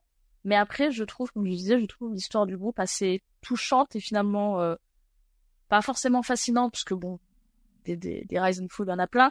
Mais je trouve qu'il arrive à construire quelque chose autour de tous ces personnages qui fait qu'on, enfin moi en tout cas, je m'y suis attachée. J'avais quand même envie de savoir ce qui se passait. Euh, la parole est à la défense pour conclure. Pour conclure, bah le, mais euh, le, le, pire c'est que je suis, je suis vraiment très très conscient de tout ça, mais c'est, ça fait vraiment partie de de ces films qui ont, moi personnellement en tout cas, marqué ma, ma vie de cinéphile aujourd'hui. Moi j'adore les biopics. Désolé Thierry. Euh, désolé. Dire pas de mal du tout. Moi, moi c'est un sous-genre que, que j'adore parce que j'ai énormément bouffé de ça, euh, notamment à toutes les l'époque où Rocketman est sorti, où Bohemian Rhapsody est sorti. Trop bien Rocketman. Mais Rocketman, c'est pas un biopic, c'est un film musical exceptionnel. qui est aussi un biopic, il faut pas l'oublier. Ultra fantasmé quand même. Alors oui, totalement fantasmé. C'est pour ça que c'est trop bien. Et euh... On va pas commencer à divaguer et à parler du générique de fin. C'est bon, on revient sur ton sujet. C'est quoi la musique? Et euh, je vais euh, quand même conclure très rapidement du coup euh, sur tout ce que vous avez dit. Je suis euh, purement d'accord avec vous. Moi, je suis euh, vraiment très très très très très fan de la première heure du film qui est jusqu'à euh, la, la, séparation avec Nicole qui a vraiment marqué, Alexei? Tellement dit que c'est parce que t'étais amoureux d'elle pendant le film. Euh, Pe Peut-être parce que je la trouve incroyablement belle aussi, mais ça c'est un autre préféré s'il est pas avec elle, j'aime plus. Oui, c'est vrai, c'est un peu ça. Non, non, pas du tout. Mais c'est parce que c'est euh, c'est durant toute cette partie-là où justement on a le plus de choses qui euh, sont innovantes, je dirais, dans euh, dans tout ce qui est biopic, à savoir les les clips très imaginés, l'animation, le stop motion, etc. Moi, c'est la partie qui m'émerveille. La, la seconde partie du film, qui est celle qui, je dirais, qui se conclut avec la fin des élections euh, et qui passe par le décès de, de Pat, qui est euh, le, le, le, membre du groupe qui a le SIDA. Euh, qui est un peu plus une phase de péripétie et très ennuyante. Je veux, je veux bien le comprendre ça, que vous ayez totalement décroché à partir, enfin sur, toute cette partie-là. Je trouve que le film dans son dernier arc, qui est euh, bah, tout simplement le, la fin de Dédé à partir du moment où il est dans un hôpital psychiatrique, euh, re revient aussi un peu avec euh, cette cette volonté d'insuffler une nouvelle esthétique euh, notamment avec euh, des, des, plans euh, très Darren Aronofsky. Hein, on, on, s'est moqué du film entre nous en, en, regardant ça, mais il y, y, a une réelle volonté d'y apposer à nouveau une autre forme d'esthétique, tout en étant en musique, tout en racontant cette vie de, de André Fortin, qui, qui, conduit à, à, à, ce final en, en, montage alterné que moi j'aime énormément. Il est très long, il est très très standardisé, mais il fonctionne et euh, je trouve qu'il fonctionne même très très très très bien que ce soit euh, au travers du rythme de, de la musique, au travers de l'interprétation de Sébastien Icard, mais aussi au travers de tout ce que cela raconte. Donc voilà, c'est euh, moi personnellement tout ce que j'aime dans ce film et je suis très heureux de vous l'avoir partagé. Même si Thierry n'a pas aimé. Vous aurez tout à fait le droit de le dire, et vous aurez raison, et si vous n'êtes pas d'accord avec ça, revoyez-le, hein, vraiment, que le film pue totalement la merde, euh, parce que c'est une réalisation de merde, tout est J'adore The Bot That Rocked, euh, merde, euh, ah, merde, comment il s'appelle en anglais voilà. Good Morning England. De euh, non mais je, je, je citais un film que j'aime énormément d'amour et à qui je pardonne tout alors que je sais qu'il est filmé avec les fesses parce que le sujet me parle de trop. C'était histoire de dire voilà on, on, on le même combat. Dédé à travers les brumes de Jean-Philippe Duval. Vous pouvez le retrouver. Bah vous vous démerdez hein, parce qu'au bout d'un moment le film est introuvable donc. Euh... Euh, il est sur euh, Mubi si vous avez un VPN et euh, et sinon il y a une copie qui est dispo sur YouTube qui est la fameuse copie pirate 360p que moi j'avais vue euh, sur YouTube en entier. Désolé Jean-Philippe Duval mais faut partager ses films en France mon pote. Cet épisode est sponsorisé par NordVPN de seulement 9,99 la première année vous permet de jouer à des jeux vidéo qui ne sont pas disponibles chez vous et aussi de voir des films interdits. Comme le dernier Black Panther disponible sur Disney+. Bref, euh, je laisse du coup Alexei clôturer la séance cinéma avec la désormais fidèle chronique de fin, ayant un sujet plus ou moins proche de notre Dédé à travers les brunes chroniques. Alexei. oui. C'était la vanne. C'était la blague. Pour ma première participation au podcast, on m'a confié la tâche de faire une petite chronique et de ce que j'ai compris, de parler d'un film qui a un rapport avec notre cher Dédé dans son quartier du Vieux-Québec. Film québécois, je me suis donc dit que ça pouvait être pas mal de confier un film de Villeneuve, d'autant qu'avant de faire Popol à travers les dunes, il avait réalisé quelques bons films intercanadiennes. Je me suis vite rétracté car ça fait plusieurs années que je les avais pas vus et essayé de me rappeler mon esprit divague, vague et sombre. Je me suis donc focalisé sur l'autre aspect important du film, sur l'aspect de biopic musical. Malheureusement, trop de choix s'offraient à moi entre Judy, Bohemian Rhapsody ou l'Inoulia Blues de Marinet. J'ai vite déchanté étant mon cerveau s'embrouillait dans toutes ces possibilités. Pourtant, j'ai pu sortir cette épée brouillard et déceler un biopic sur un artiste musical se rapprochant d'autant plus de Dédé dans les désillusions que traversent ces deux artistes. Ce film, c'est Gypsy, Vénus de Broadway, l'un des derniers films de Mervyn LeRoy, que vous connaissez peut-être pour avoir fait Covadis. Dans ce film, on y trouve notamment Natalie Wood. Gypsy traitera notamment de deux personnages, Rose Ovick, ancienne star du musical, et sa fille Louise, éduquée par sa mère pour devenir la prochaine étoile de ce milieu. Le portrait de Louise, Gypsy Rose Lee Ovick, brosse un triste portrait de la société du spectacle à travers les shows musicaux de l'artiste. La relation mère-fille est destructrice, parfois similaire à la relation des frères Hodgson dans le film qui est arrivé à Baby Jane, le côté maladie mentale en moins. Tandis que Gypsy grandit, Rose voit en elle la star qu'elle n'a jamais été, reflet qu'elle jalouse, mais qu'elle peut au moins admirer avant que cette image s'échappe petit à petit de son emprise. Gypsy, les news de Broadway se montrent parfois durs avec ses personnages, certaines scènes de musical étant difficiles à, à voir en regardant le comportement des spectateurs. Un film sur le succès et sur ses désillusions, Nathalie Wood livre une de ses meilleures performances, noyant toute la concurrence. Bah, bravo Alexei Bravo. pour sa Bravo. première chronique, sa première participation. Euh, Rappelle-nous le nom du film. Gypsy, Vénus de Broadway. Disponible, tu sais, tu sais pas où. euh. Bonne chance. Eh ben, vous vous démerdez. Allez. Une bonne émission ne peut se conclure sans la boîte à personnes, la célèbre boîte où l'on inclut les films que l'on veut voir traités dans les futures séances cinéma pour se prendre encore une tollée comme Louis les pris avec Dédé à travers les brumes. On est à tous glisser un petit papier avec nos propositions. Celles des précédents épisodes sont également présentes. Roulement de tambour, c'est Margot qui s'y colle. On est avec Et le numéro complémentaire est le... Le push n'est pas accepté cette émission. Eh bien, le prochain cinéma sera Goodbye Lénine. C'est c'est un film russe, non Goodbye Lenin. En allemand. Ah non, non, non. Pas du tout, mais je sais, je connais. C'est un beau film de gauche. Jamais je- Je vais pas faire un push parce que c'est mon premier épisode. Non, j'ai dit le push, j'ai pas accepté cet épisode. Et ben vous l'aurez compris, le prochain cinéma qui sera donc euh, en début mars, quelque chose comme ça, euh, sera sur Goodbye Lenin. Je pense que nos amis Matteo et William seront euh, fiers et peut-être ravis euh, de traiter de ce nouveau film.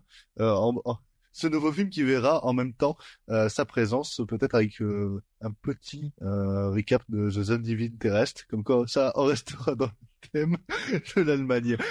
Ainsi se conclut ce riche épisode de C'est quoi le cinéma? On se retrouve début mars pour parler des dernières sorties de février et, et peut-être du potentiel nouveau film tout fat de Denis Villeneuve. C'était euh, Thierry, merci Thierry. Popol dans les dunes 2, euh, j'ai rien contre. Hein.